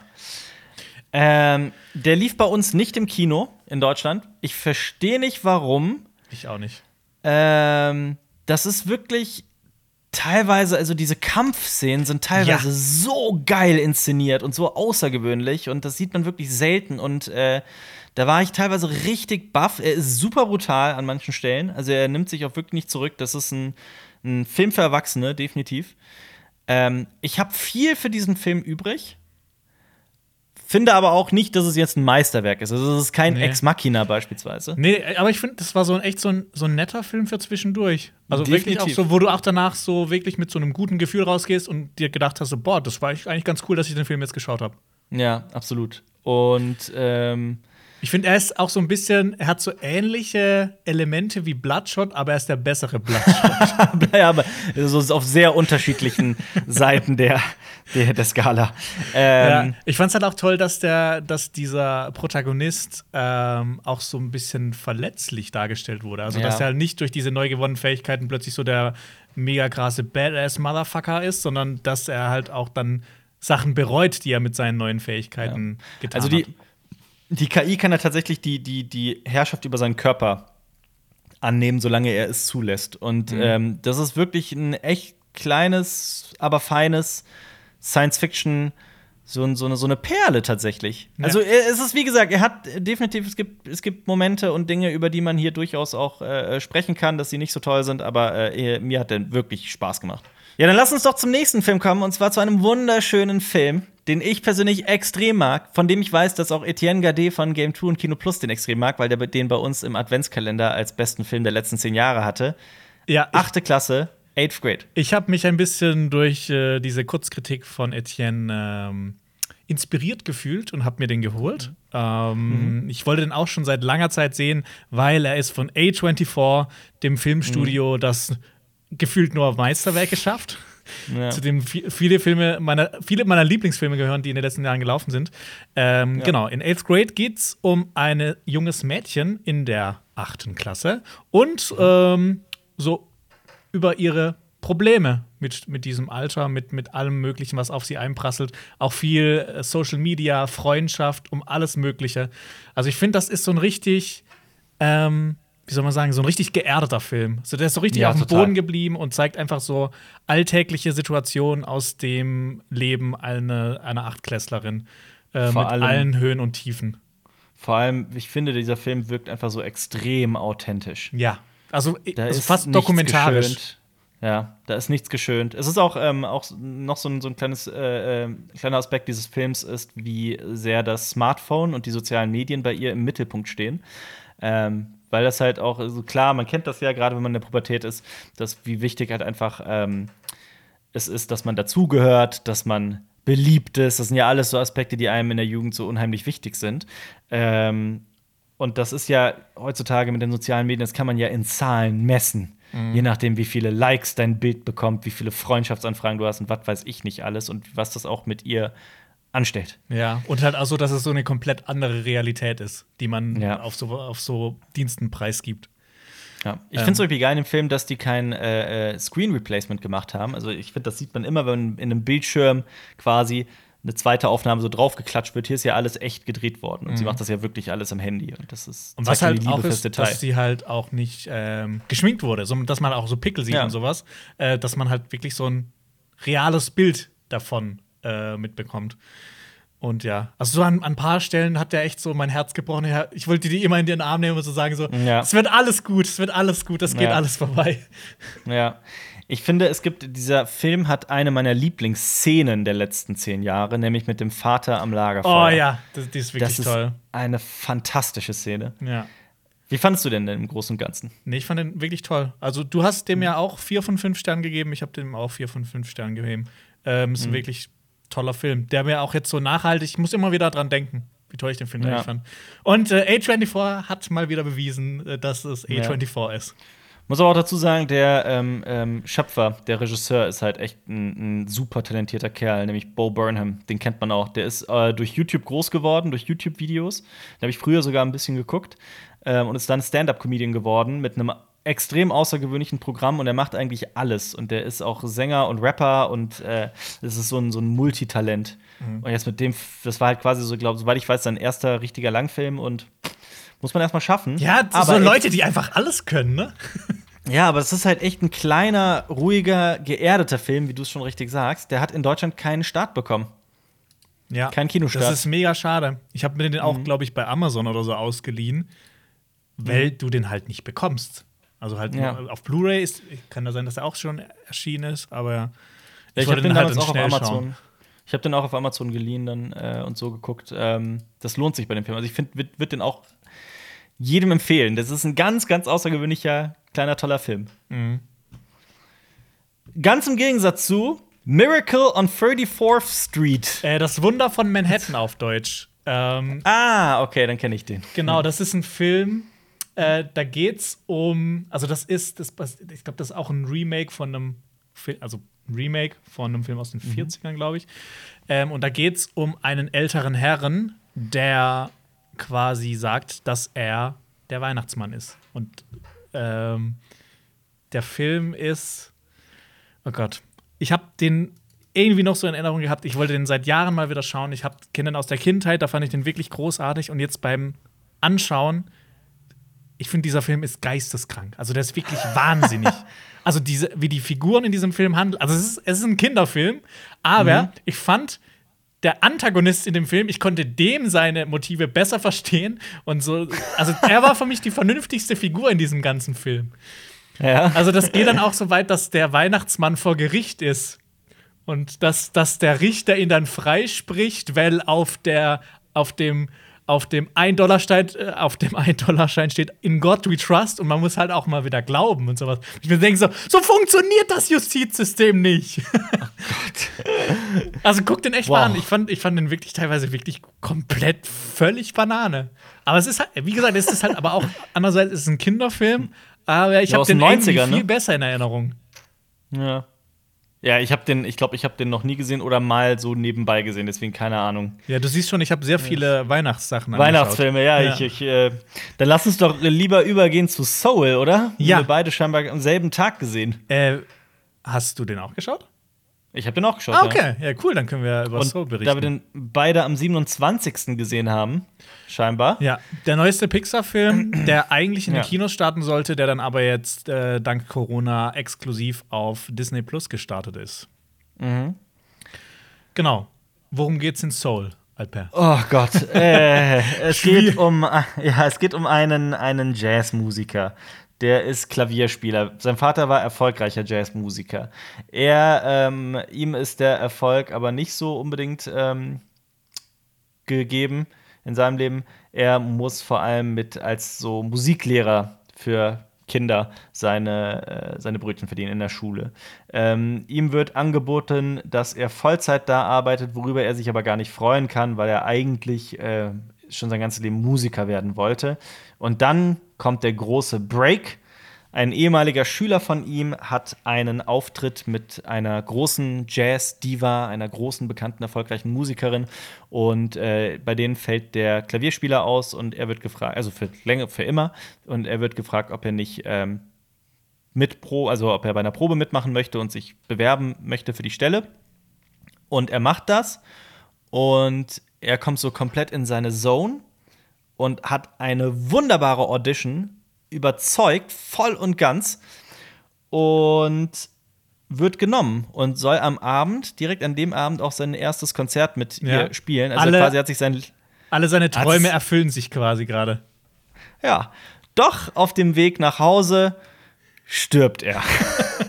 Fällt in eine Kanalisation und ist tot. Ja. Und dann verfolgen wir, und deswegen heißt dieser Film Soul, ist ja ein Animationsfilm von Pixar, dann verfolgen wir ihn im Reich der Toten, wie er eigentlich unbedingt wieder leben möchte, weil er seinen Traum halt weiterhin erfüllen möchte und sich weigert, in das Licht zu gehen, quasi. Und er versucht wieder zurückzukehren äh, in seinen Körper, um sein Leben weiterzuführen, weil er ja eigentlich noch nicht fertig damit ist und weil gerade sich alle seine Träume erfüllt haben. Ja.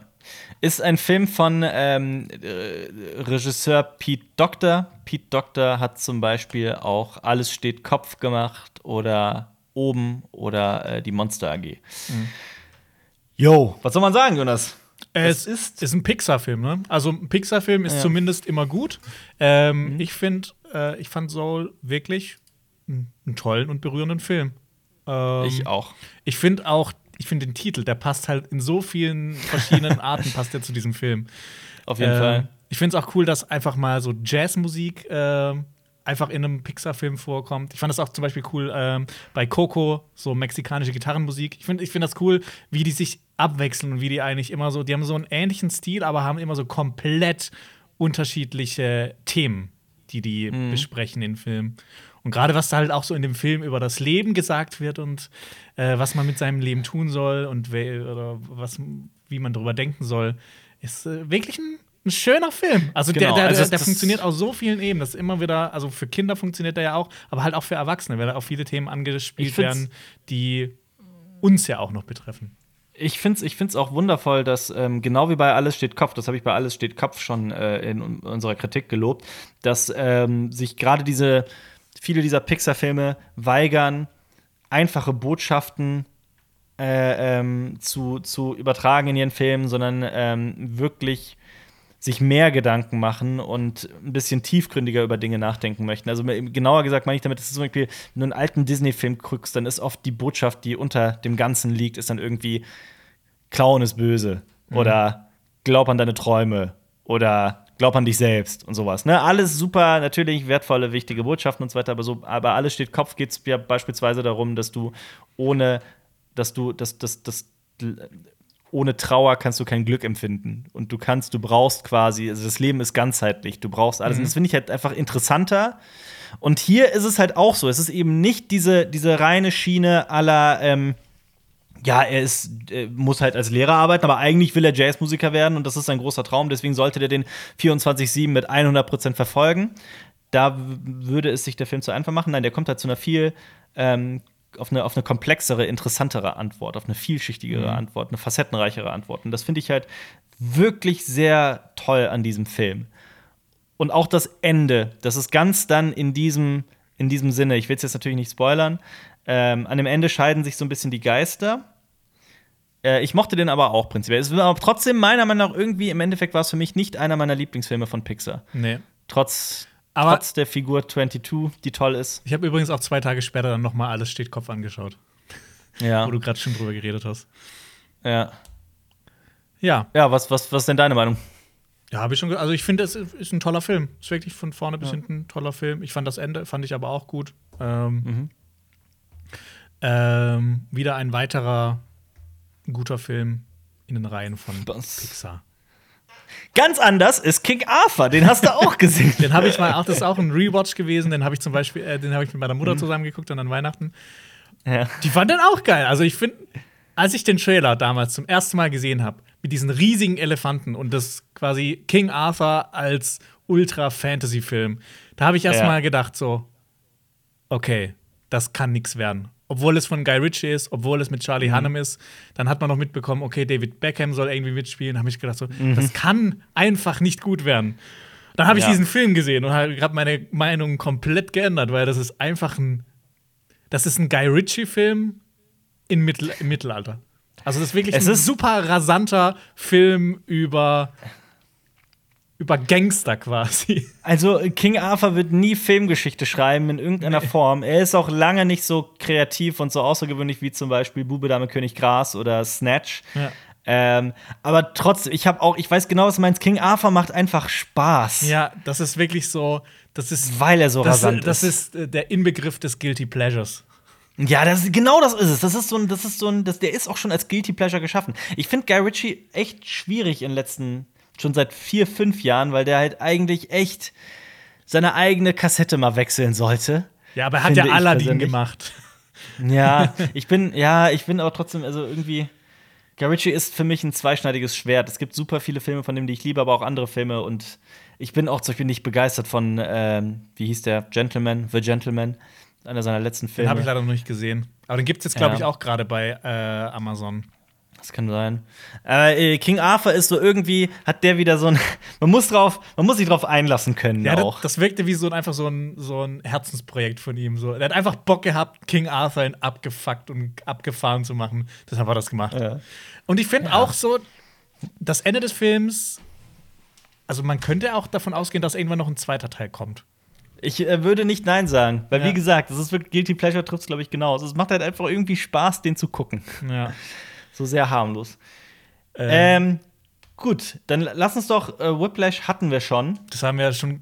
Guck diesen Film an. Das ist einer der besten Filme aller Zeiten, meiner Meinung nach. Das Whiplash. Ja. Ja, ich, ich habe den schon zweimal gesehen. Ja, Ich habe den schon viermal gesehen oder so. ja. Also ich weiß, wie gut er ist.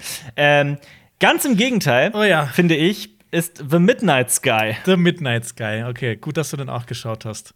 Boah, da kann ich ragen, Alter. Äh, Äh. Ja, es, es geht, äh, das ist ein Film von und mit George Clooney und es geht um eine Postapokalypse. Die Menschen haben es mal wieder geschafft. Ähm, die haben die Erde an den Rand des Abgrund, Abgrunds gebracht. Ähm, und George Clooney ist als todkranker ähm, am Nordpol in Ja. einer, ähm, in so einer, äh, ich sag mal, Satellitenstation. Forschungs- Forschungsstation, danke. Ja. Ähm, sieht eigentlich so ganz so aus, als ob sein Leben quasi zu Ende ist, dass er nur noch die letzten Tage da überlebt und Also, man muss noch dazu sagen, es gibt noch, es gibt noch Menschen, Ja. die leben unter der Erde, weil ober der Erde ist irgendwas, das wird auch nie so genau hundertprozentig erklärt. Äh, aber auch unter der Erde ist, also sie sind kurz vorm Sterben Ja. angeblich. Also die, die, die, die Aussichten sind ganz, ganz, ganz schlimm. und, Und er ist aber ein besonderer Typ. ja und Ja, natürlich gibt es gibt noch eine, eine andere Gruppe von Menschen, die gerade von einer Weltraummission zurückkehren und ähm, noch nicht noch nicht Ja, Ja. nicht, pass auf, nicht so, nicht so, ein bisschen genauer. Ähm, der George Clooney-Typ ist halt ein Astronom, der einen ähm, Planeten entdeckt hat. Oder, nee, Quatsch, sorry, es war, es war kein Planet, es war ein Jupitermond. Ein äh, äh, unentdeckter Ju Jupitermond. ein Exoplanet. Ist es ein Ich Exoplanet? es wird geht doch um den Exoplanet Jupiter. gesagt im, im Film.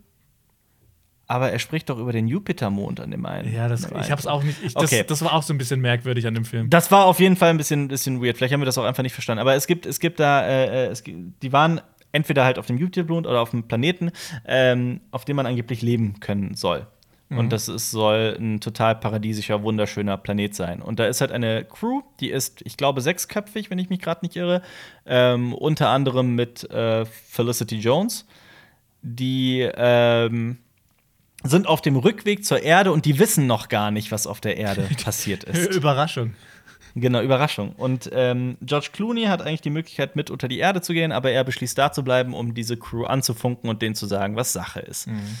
So, das ist der Film. Und der muss aber auch dafür in den in zu so einer anderen Station, wo die Satelliten stark genug sind und muss dann auch durch die Ja, Arktis genau. reisen. Äh, genau, und er trifft dann auch noch äh, äh, in dieser Forschungsstation, in der er ist, die eigentlich verlassen sein sollte, trifft er auch noch ein kleines Mädchen, ein blondes, junges, kleines Mädchen, das aus irgendeinem Grund nicht spricht, was mich auch den, was mich wahnsinnig gemacht hat. Ja, gell, so, Ähm. mach einfach dein Maul auf und sag doch einfach was. Es ist halt, es ist ein durch und durch Science-Fiction-Film, auf den ich mich sehr gefreut habe, weil er so unglaublich interessant aussah und durch das Thema gecatcht hat. Und im Großen und Ganzen, also ich habe dem jetzt mal zwei von fünf Sternen auf Letterbox gegeben. Ich habe ihm drei von fünf gegeben, also nicht viel besser. Ich würde aber sagen, dass ich sogar am liebsten noch weniger geben würde. Ja. Ich fand den richtig zum Ich, Kotzen. ich finde nämlich, was halt, also ich fand den auch super interessant. Ich finde, George Clooney ist ein toller Schauspieler. Ich finde seine Rolle da drin, also wie, er- wie, er, wie er das äh, dargeboten hat, fand ich toll. Ähm, ich ich schaue den Mann einfach gerne an, wenn der gefilmt wird.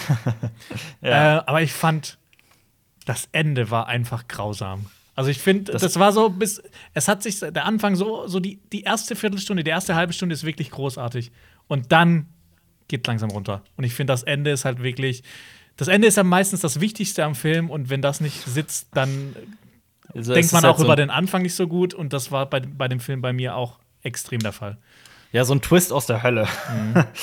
ähm, da ist, also der Gedanke, denn es basiert ja auch auf einem Buch. Ne? Also der Gedanke dahinter, ich finde den gar nicht so unschön. Also ich finde eigentlich ganz schön den Gedanken hinter dem Twist. Aber es gibt, ich finde, es gibt so vieles, was in diesem Film einfach. Ne Alter, der geht, der reist da durch die Arktis im Winter, wo alles verschneit ist, ist krank, wird komplett überflutet, so. also ist komplett nass von Kopf bis Fuß und, und ist lebt. nachts draußen und lebt noch. Ich war am Nordpol. Ich war im Sommer da. Du hast dich mit Wasser also, übergießen lassen und hast. Ich war, ja in, ich war ja in Spitzbergen für zehn Tage. Und ich habe ja tatsächlich. Ähm, wenn es da, ich war ja im Sommer da, wo die Temperaturen für deren Verhältnisse recht gemäßigt sind. Es gibt ja auch den Spitzbergenwind oder so heißt der. Das heißt, es ist gar nicht so krass kalt wie zum Beispiel am Südpol. Aber trotzdem, nachts war es so kalt dass ich nicht mal mit der Jacke rausgehen konnte. Also es ging, ging schon, aber es war also so, ich kann mir nicht vorstellen, wie das sein muss, komplett nass zu. Ach egal. Das war eine Sache, die mich aufgeregt hat dass er das so unbeschadet äh, äh, überstanden hat. Dann, äh, ich fand diesen Film einfach langweilig, dass äh, die, das Mädchen, das er dann bei sich hat, nicht sprechen kann. Das war so, so eine Möglichkeit, um Drama Dramatik zu erzeugen. Das hat natürlich einen Sinn, der sich dann am Ende offenbart, aber so währenddessen fand ich den einfach die ganze Zeit zum Kotzen. Mhm. Ähm, oh, es gibt so, du, du hast schon recht, es gibt schon so zwei, drei Szenen, die echt sehenswert sind, aber ich mochte dem Großen und Ganzen, mochte ich den wirklich nicht. Ich glaube, was halt bei dem Film, was, was dich auch so wütend macht, ist einfach diese komplette Enttäuschung, was aus dem Film geworden ist. Also, ja. Ja, auch da, auf jeden Das Fall. hätte so viel geiler sein können. Ja, und das ist halt das Gegenteil von Whiplash. Der ist zwar, also wie lang ist der? Zwei Stunden oder so, aber fühlt sich halt an wie sechs. Mhm. Ähm. Ja, bin, nee, bin einfach, ich, ich mochte den nicht. so ganz nee, und gar nicht. Leider nicht. Ich fand ihn leider auch nicht sehr gut. Und das ist halt auch und wieder so ein Netflix-Ding, ne? Also wieder so ein, ja. so ein durchwachsener Netflix-Film. Wenn, aber wenn, ja. du, wenn du mal einen Film angucken willst, bei dem das Ende noch schlimmer ist, dann schau ja. äh, How It Ends an. Dann musst du wirklich mhm. mal schauen. Der wird okay. dich, du wirst deinen Bildschirm anschreien. okay. Ich glaube, der, aber der, der würde dich wirklich aggressiv machen. Okay. Der How It Ends ist, ist das der mit äh, Seth Rogen oder welcher ist das? Äh, mit Forrest Whitaker. Nee, du meinst äh, so. This is the End. Der ist, der ja, ist ja. witzig, der ist cool. Der, eben weil da habe ich nee, keine schlechte Erinnerung. Howard Ends ist auch, Ends ein, auch ein Netflix-Film. Okay. Der so geile Elemente hat und der das Ganze so beschissen auflöst. Oder halt ah. nicht auflöst. Ja, okay, da habe ich aber ehrlich gesagt dann irgendwie keine Lust drauf. Dachte, du musst dann einfach mal schauen, um zu ragen. Ich glaube, ich habe den gesehen. Der kommt mir sau bekannt vor. Habe ich den schon vergessen? Oder du hast nur den Egal. Trailer zugesehen. Das kann auch sein. Mhm. Was ist denn mit Mulan? Du hast Mulan geguckt? Ja, ich habe den geschaut. Ähm, und ich hätte eigentlich erwartet, dass ich den besser finde, aber ich fand den wirklich. Ich finde, der schreit einen an. Ich bin ein Cash Grab Film. Ich will, bin einfach nur gemacht worden, um Geld zu verdienen. Also ich fand den noch bei keinem der Disney Realverfilmungen so sehr wie bei Mulan. Ähm, und ich finde es wirklich schade, wenn ich, weil ich den Zeichentrickfilm von Disney eigentlich sehr mag. Ähm, ja. Was die zum Beispiel aus, aus Mushu in diesem Film gemacht haben von diesem Phönix, der einfach immer mal wieder durchs Bild fliegt. Das ist so lächerlich. Ja, ich fand den halt auch echt mittelmäßig. Ja, und das ist halt auch wirklich. Also, ich finde nicht mal die Actionsequenzen wirklich toll. Mhm. Also hin und wieder, wenn mal ein Donnie Yen auftritt oder so, kommt mhm. schon ein bisschen was durch, aber ich finde den einfach, ich finde, der ist extrem seelenlos. Also ich habe das genau das Problem mit allen, wirklich allen, allen Disney-Realverfilmungen. Ich mhm. verstehe, das Thema hatten wir jetzt schon oft genug. Ich werde das nie nachvollziehen können. Ja. Wie das, wieso man da in die Kinos rennt. Lass uns doch über interessantere Filme reden. Hast du Itonia gesehen? Ich habe Itonia gesehen. Ah, cool. Ähm, über Tonja Harding, den realen Fall, die Frau, die es wirklich gibt. Über die sie ist äh, Eiskunstläuferin und war in den, wann war das, in den 80ern? 90ern? Sein. 90ern, 80ern, äh, war sie in den Medien, das war ein riesiger Skandal, weil das wusste man damals noch nicht so genau, das weiß man teilweise auch immer noch nicht so hundertprozentig genau. Sie, ähm, ja, es war Anfang der 90er, hat sie, ihr Mann, Jeff Geluli heißt der, hat ähm, über einen Kumpel einen, Ansch an, einen Attentat auf die Konkurrentin, die Eiskunstläuferin Nancy Kerrigan, äh, äh, ausüben lassen. Ähm, da kam ein Typ und hat ihr mit einer mit so einem Teleskopschlagstock aus Eisen, glaube ich, äh, hat er ihr das, das, das, das Knie zertrümmert. Ja, sodass sie halt nicht mehr Eiskunst laufen kann und keine Konkurrenz mehr ist. ich glaube, die lief dann noch, aber die auf jeden Fall nicht bei der WM, zu der sie äh, fahren sollten. Mhm. Und ähm, diese Tonja Harding war halt auch eine sehr außergewöhnliche Frau, also 94 war es übrigens. Sie, ähm, also klar, dann war auch immer die, die, die, die große Frage, ob sie das war, ob sie was damit zu tun hat, ob sie das in Auftrag gegeben hat.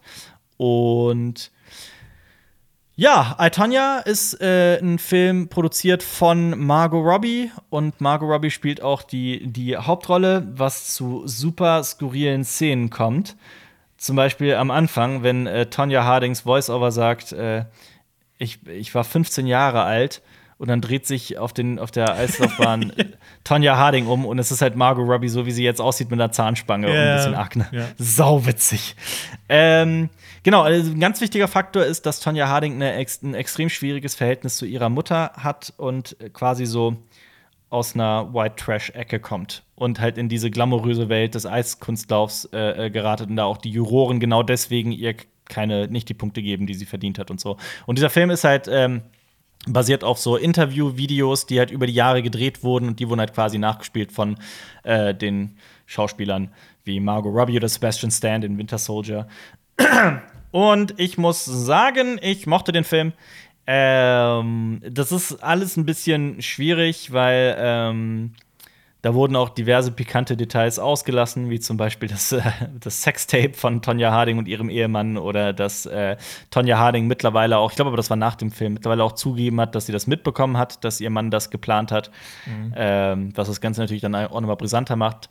Und genau darum geht's. Äh, unterhaltsamer Film, sehr, teilweise sehr gut gespielter Film. Margot Robbie ist halt sehr äh, eine Wucht.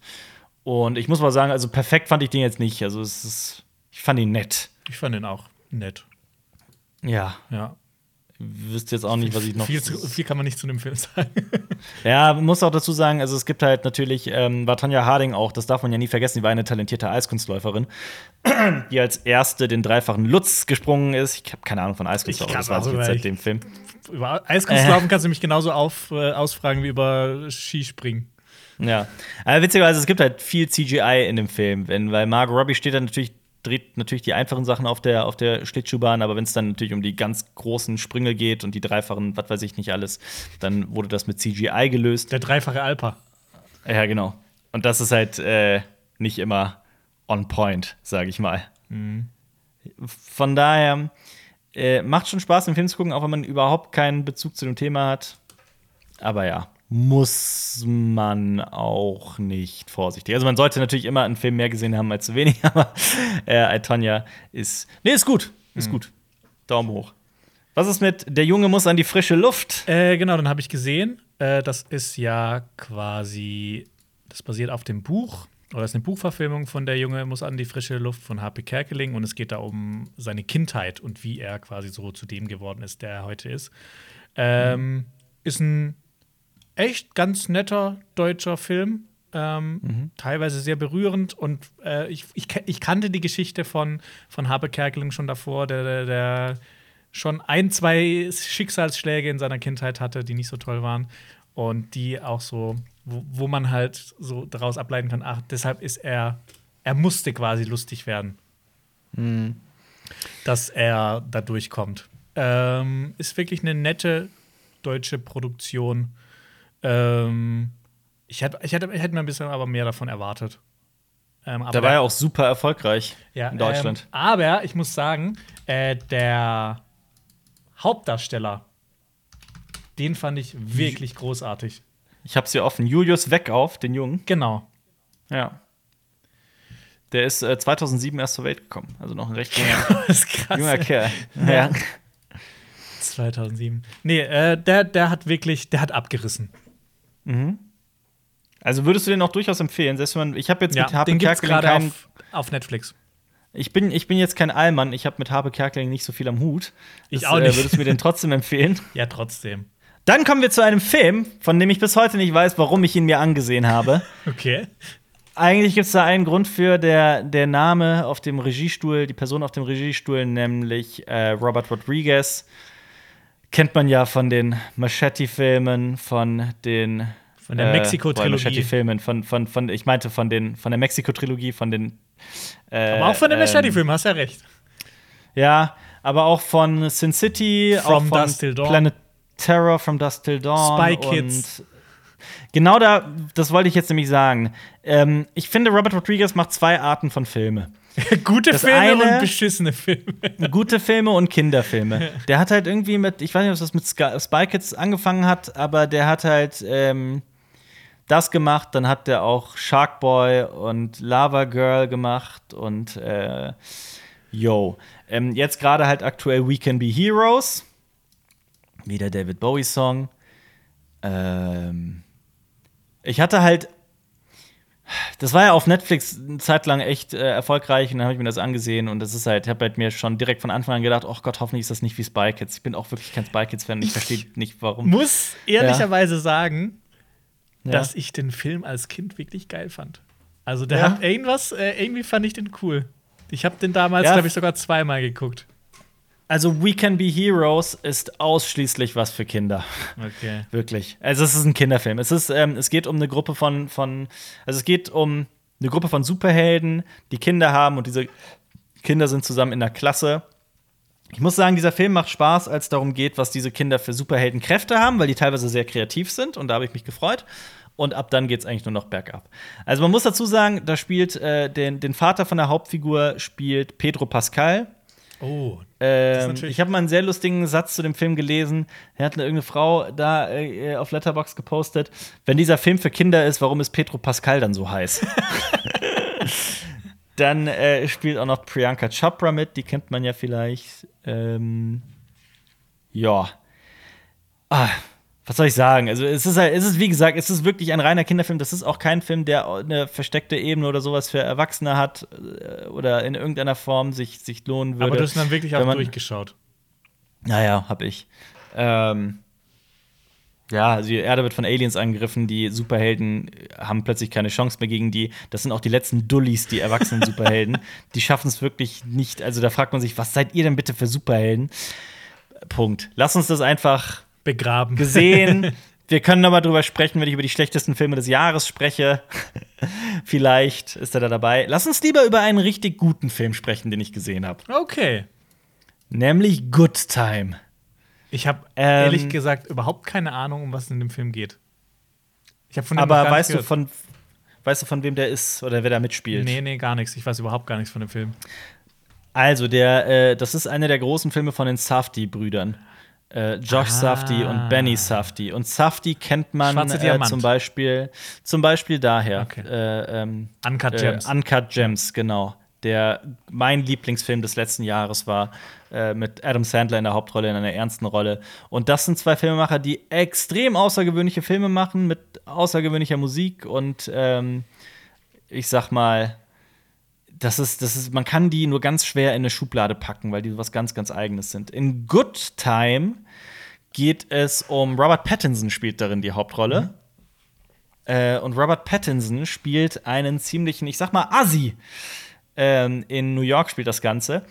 Ähm, und dieser Assi hat mit seinem Bruder, der eine geistige Beeinträchtigung hat, sorry, ähm, der, die beiden machen einen Bankraub, weil die unbedingt Geld brauchen. Und der Bruder wird erwischt. Er nicht. Also Robert Pattinson schafft es zu fliehen, verliert dann auf der Flucht wegen Gründen seinen Brü Bruder und der Bruder landet im Gefängnis. Und äh, er beschließt, den Bruder zu befreien. Ähm, er braucht halt für die Kaution Geld und er muss halt an dieses Geld kommen. Und dann, also das Ganze spielt in einer Nacht quasi, also im, im Laufe eines Tages. Die Musik ist total außergewöhnlich. Ich kann das noch nicht mal in Worte fassen. Robert Pattinson, du musst dir nur mal ein Bild von dem angucken, wie er aussieht in dem Film. Und schauspielerisch ist das wirklich eine Wucht. Also google mal bitte Robert Pattinson Good Time, wie er aussieht in dem Film. Ähm, Oh, krass, ne?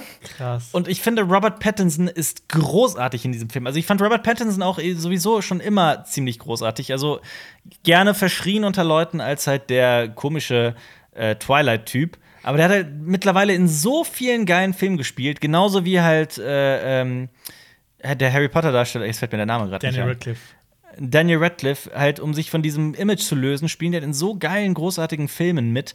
Und Robert Pattinson in diesem Film ist so eine Wucht. Und dieser Film, am Ende fragst du dich, was zur Hölle habe ich mir da angesehen und warum und was, was, was sollte das alles? Aber der macht so viel Spaß. Und ich hatte, es gibt einen Moment in diesem Film, ich hatte einen Lachanfall, das kannst du dir nicht vorstellen. Also da passiert etwas, das ist so absurd, so hardcore absurd. Und dieser Film, also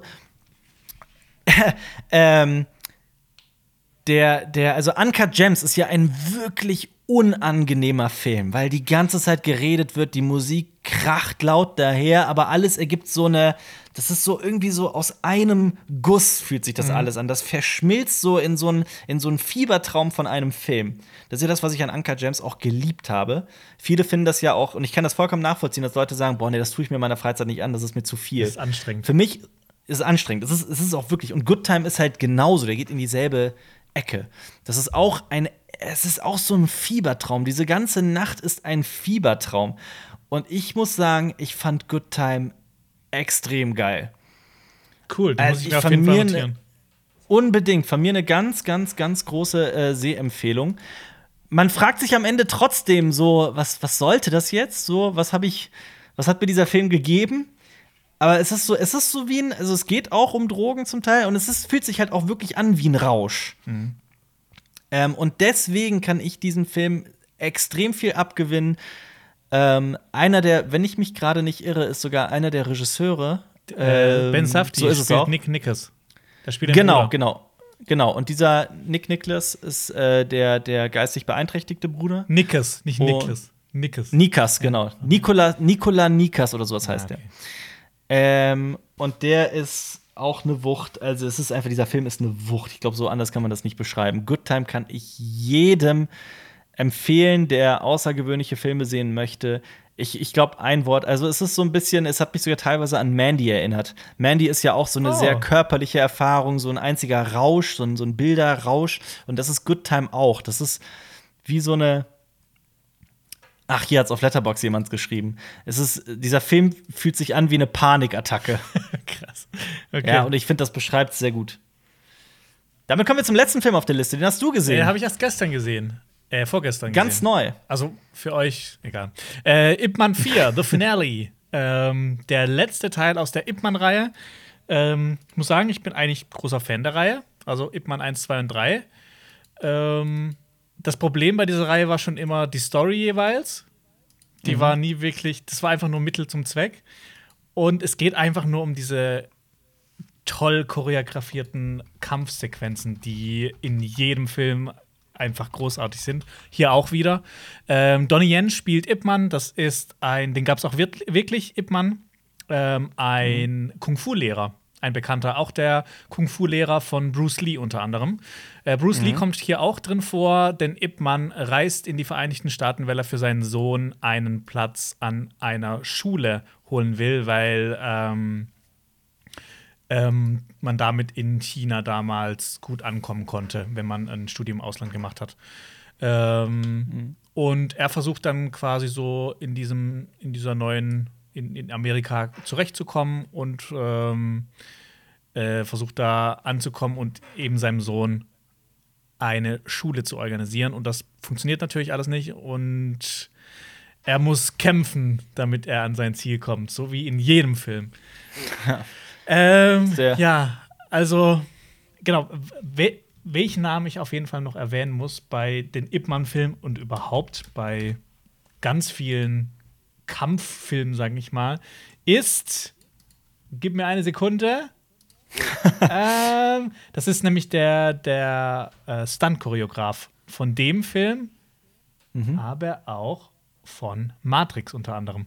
Das steht jetzt gar nicht hier. Ach so, ah, okay, gut. Nee, den haben wir auch schon mal in einem Special äh, äh, sehr genau. Ich habe jetzt auch seinen Namen nicht mehr, überhaupt nicht mehr auf dem Zettel. Ich weiß, wen du meinst.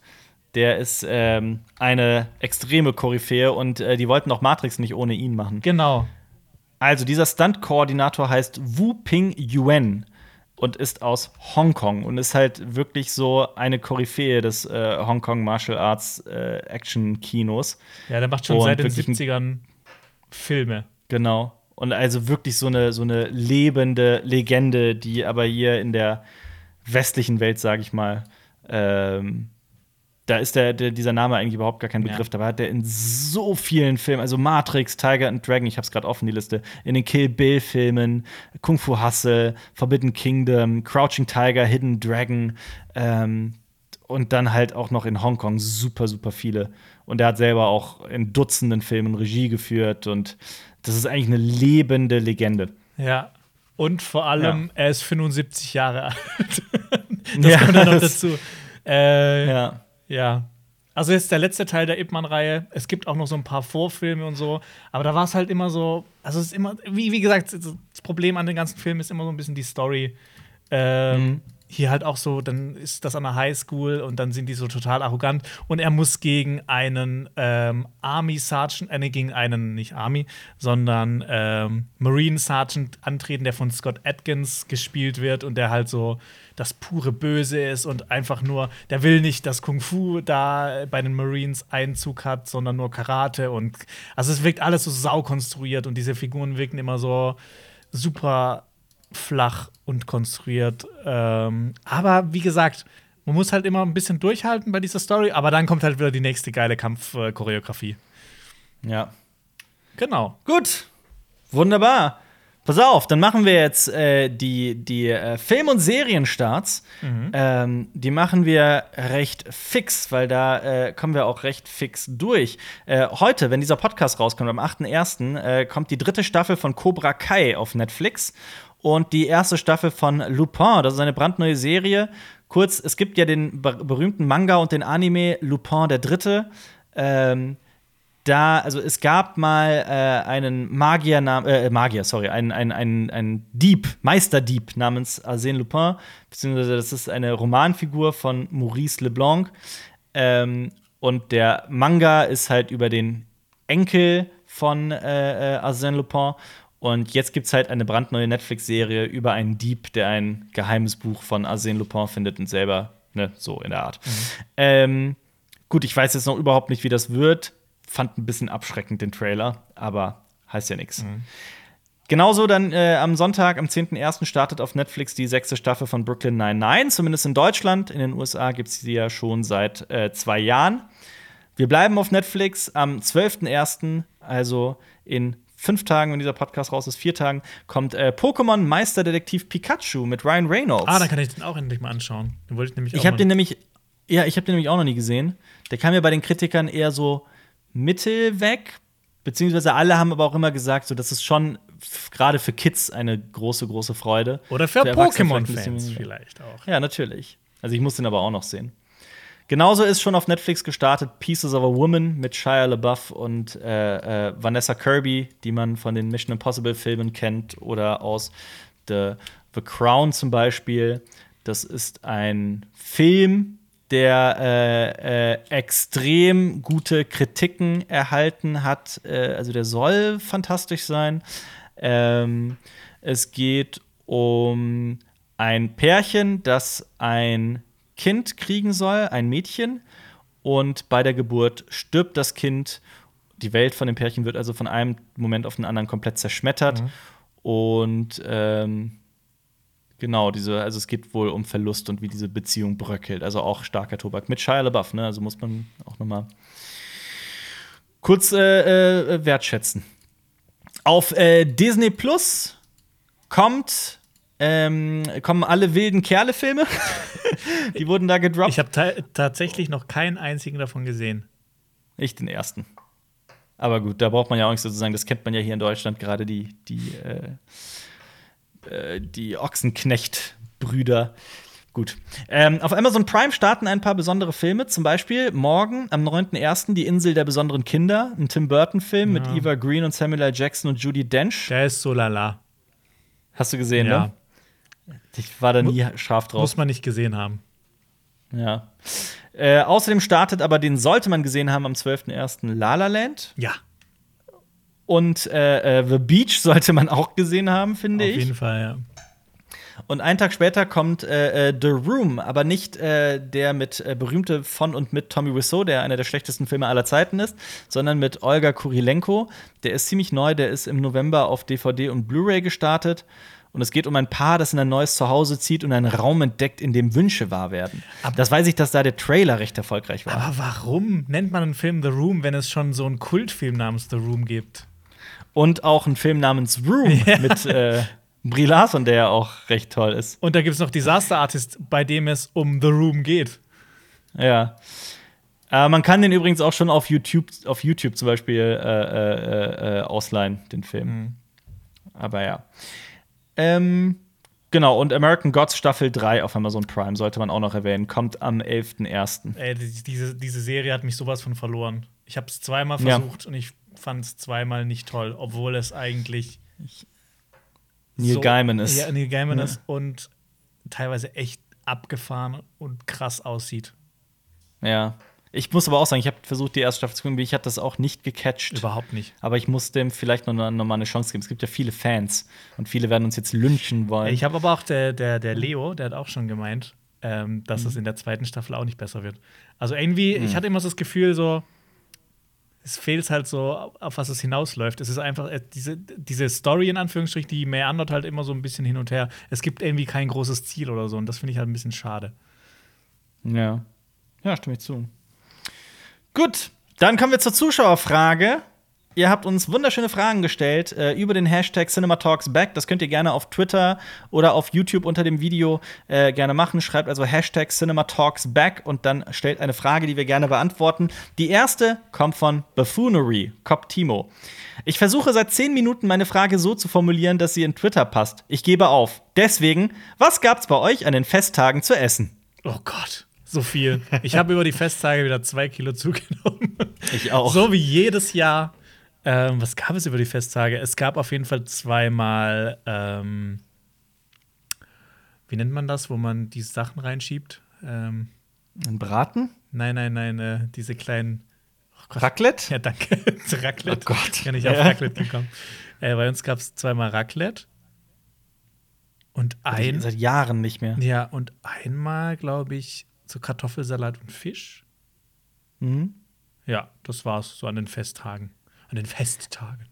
Ich war ja über Weihnachten bei den Eltern meiner Freundin und die kommen ja aus Polen und äh, die Mutter macht sich immer, kocht wirklich eine Woche lang, jeden Tag, ähm, weil die, ähm, die tischt richtig groß auf. Also das ist, äh, es gibt immer, das habe ich auch erst dieses Jahr gelernt, obwohl das jetzt mein viertes oder fünftes Weihnachten mit denen war, ähm, zwölf Gerichte. Was? Weil ja, zwölf verschiedene Hauptspeisen, Gerichte, weil, das war meine Frage, warum zwölf? Hätten es nicht auch drei oder vier getan oder zwei oder eins? Dann war das Argument, nee, es gibt ja auch äh, äh zwölf Apostel, das ist so Tradition. Krass. Und dann dachte ich mir auch so, ja, aber warum dann nicht drei ja, wegen allem, den heiligen drei Königen? Ja, oder sie, hat, sie hätte auch nicht zwölf Mann eingeladen. ja, ja, nee, wir waren zu fünft. Ähm, zwei Haushalte übrigens. Ja. Und dann ähm, gab's, also was war das krasseste? Also es gab Piroggen, die liebe ich. Oh, das habe ich es vor kurzem sogar mal selber gemacht, komplett. Boah, das ist, also ich weiß nicht, ob du das so gut hinkriegst wie die, die das seit Jahrzehnten ja, machst. Ich, ich weiß es nicht. Es waren halt aber auch Boah. vegane Piroggen, äh, aber es ja. war schon sehr aufwendig. Ja. Ja, es, ist, es, war, es war auch extrem aufwendig, was es gab. Was ich dann noch gegessen habe, war Barsch, rote Barschsuppe. Ähm, köstlich, habe ich drei Teller gegessen, war, konnte ich nicht dran satt essen leckeren Rotwein dazu. Ähm, dann hatte die noch eine Zwiebelsuppe, die auch geil war. Zwei Suppen auch, ne? Also, du hast auch an dem Abend wirklich zwölf Hauptspeisen gegessen? Also ist das Nein, nein, die waren auf dem Tisch.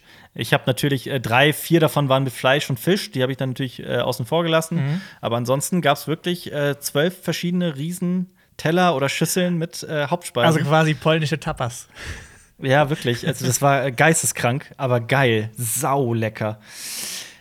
Gut. Okay, da, da, da kann ich natürlich nicht gegen ankommen.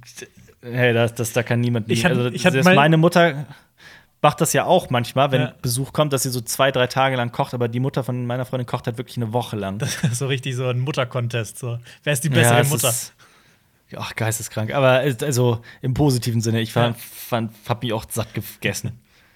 War geil. Gut, Mrs. J fragt, welche Comicvorlage, die bisher noch nicht verfilmt wurde, wollt ihr unbedingt als Film oder Serie sehen wollen? Ich glaube, das haben wir schon. Ich hätte da was. Ich, ich, hätte da auch ja. was und, und, das ist ja schon in der Mache. Ich hoffe einfach nur, dass es? Ja, ich hoffe einfach nur, dass es gut wird. Why the Last Man? Ja. Bei mir ist es East of West, aber das wäre aufwendig. Ich ja. äh, liebe East of West. Also für jeden, der noch irgendwie eine längere Comicreihe sucht, die er unbedingt mal lesen möchte, East of West ist einer der besten Comics, die ich je gelesen habe. Ist die jetzt mittlerweile so eigentlich abgeschlossen? Boah, das ist eine gute Frage. Ich bin auch irgendwann äh, äh, raus. Ich müsste jetzt noch mal alle neuen äh, äh, lesen. Ähm, nee, anscheinend. Doch, die ist fertig. Oh, okay, gut. Das ist, Krass, das ist gut zu wissen. abgeschlossen. Weil ihr habt mir mal zum Geburtstag ähm, Ja, den erste. ersten Comic oder so die erste Compilation geschenkt. Und dann hast Mhm. du irgendwann gesagt, oh, das ist noch gar nicht fertig. Und dann habe ich noch mal abgebrochen, weil ich lieber das in einem Rutsch durchlesen will. Ja, jetzt ist es schon mal fertig, weil ich kann jetzt auch mal die letzten lesen. Das Problem ist, dass, wenn man Leuten erklären will, worum es geht, Oh ist schwer. Gott. Also es ist eine, ein Science-Fiction-Western in einem Post, nicht Postapokalyptik, aber in einem dystopischen Amerika, ähm, in dem aber auch teilweise so, es wird auch sehr mystisch, weil dann plötzlich die Reiter der Apokalypse auch äh, auftauchen. Das ist wirklich sehr, sehr, sehr abgefahren. Äh, spielt im Jahr 2064. Ich bin aber Riesenfan davon. Also ich finde es total. Und auch die, die, das gesamte Artwork ist einfach abgefahren. Genau, Jonas, das ist seit Juli 2020 abgeschlossen. Oh, praktisch. Scheinbar. Sehr gut. Da freue ich mich drauf. Ja. Ja. Gut, dann haben wir noch eine letzte Zuschauerfrage von YOLO Rolf. Geiler Name. Gibt es eine Buchverfilmung, die ihr besser als die Buchvorlage findet? Eine Buchverfilmung, das- die ja besser als die Andersrum ist ja normalerweise die Regel. Aber hast du schon mal ein Buch gelesen, wo du den Film besser fandest? Ich hätte was. Oh, da müsste ich jetzt mal kurz überlegen. Dann sag gerne du schon mal, was du hast. Ähm, ich würde sagen Uhrwerk Orange. Ah, so okay. sehr ich das Buch auch mag, ich finde, der Film hat das erst so in ungeahnte Höhen katapultiert. Und aber auch, um bei Kubrick zu bleiben, die haben ja bei 2001, das ist jetzt ein bisschen unfair, weil 2001 der Film, da haben Arthur C. Clarke und Stanley Kubrick haben das zusammen geschaffen. Also das Buch, Arthur C. Clarke hat das Buch geschrieben, das ist quasi in so Parallelarbeit entstanden. Also es ist nicht so, dass es erst das Buch gab und dann hat man beschlossen, dazu einen Film zu machen, so dass es zusammen entstanden. Äh, ich finde aber den Film besser als das Buch. Ja. Also mir fällt da Fällt jetzt eigentlich ein? nichts ein. Es gibt manchmal nur so Elemente, die ich dann halt im Film besser finde. Oder in der Serie, zum Beispiel bei Game of Thrones gibt es einzelne Sachen, die ich irgendwie Ja, so ja. in der Serie besser finde. Oder bei, bei Herr der Ringe, bei so bei den großen Sachen.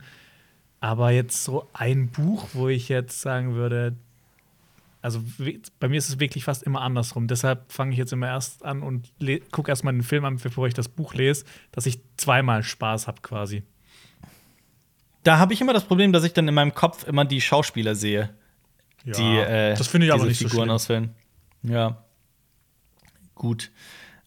Ja. Okay. Das, das, das, das, das war's, ne? Also für, für heute. Äh, Ja. Vielen Dank fürs Zuhören, vielen Dank fürs Zuschauen. Äh, wir verlinken euch jetzt auf jeden Fall noch unser letztes Special. Da ging es nämlich um 21 Filme, auf die wir uns 2021 freuen. Das hat Jonas gemacht, das Video. Und außerdem verlinken wir euch den neuen Harry Podcast von Cold Mirror, auf den natürlich über den sich alle sehr gefreut haben. Abonniert Cinema Strikes Back, bewertet uns positiv, gebt uns einen Daumen hoch und äh, hoffentlich äh, hört oder sieht man sich bald wieder. Zum Beispiel nächste Woche Freitag beim nächsten Podcast. Macht's gut. Das war ein Podcast von Funk.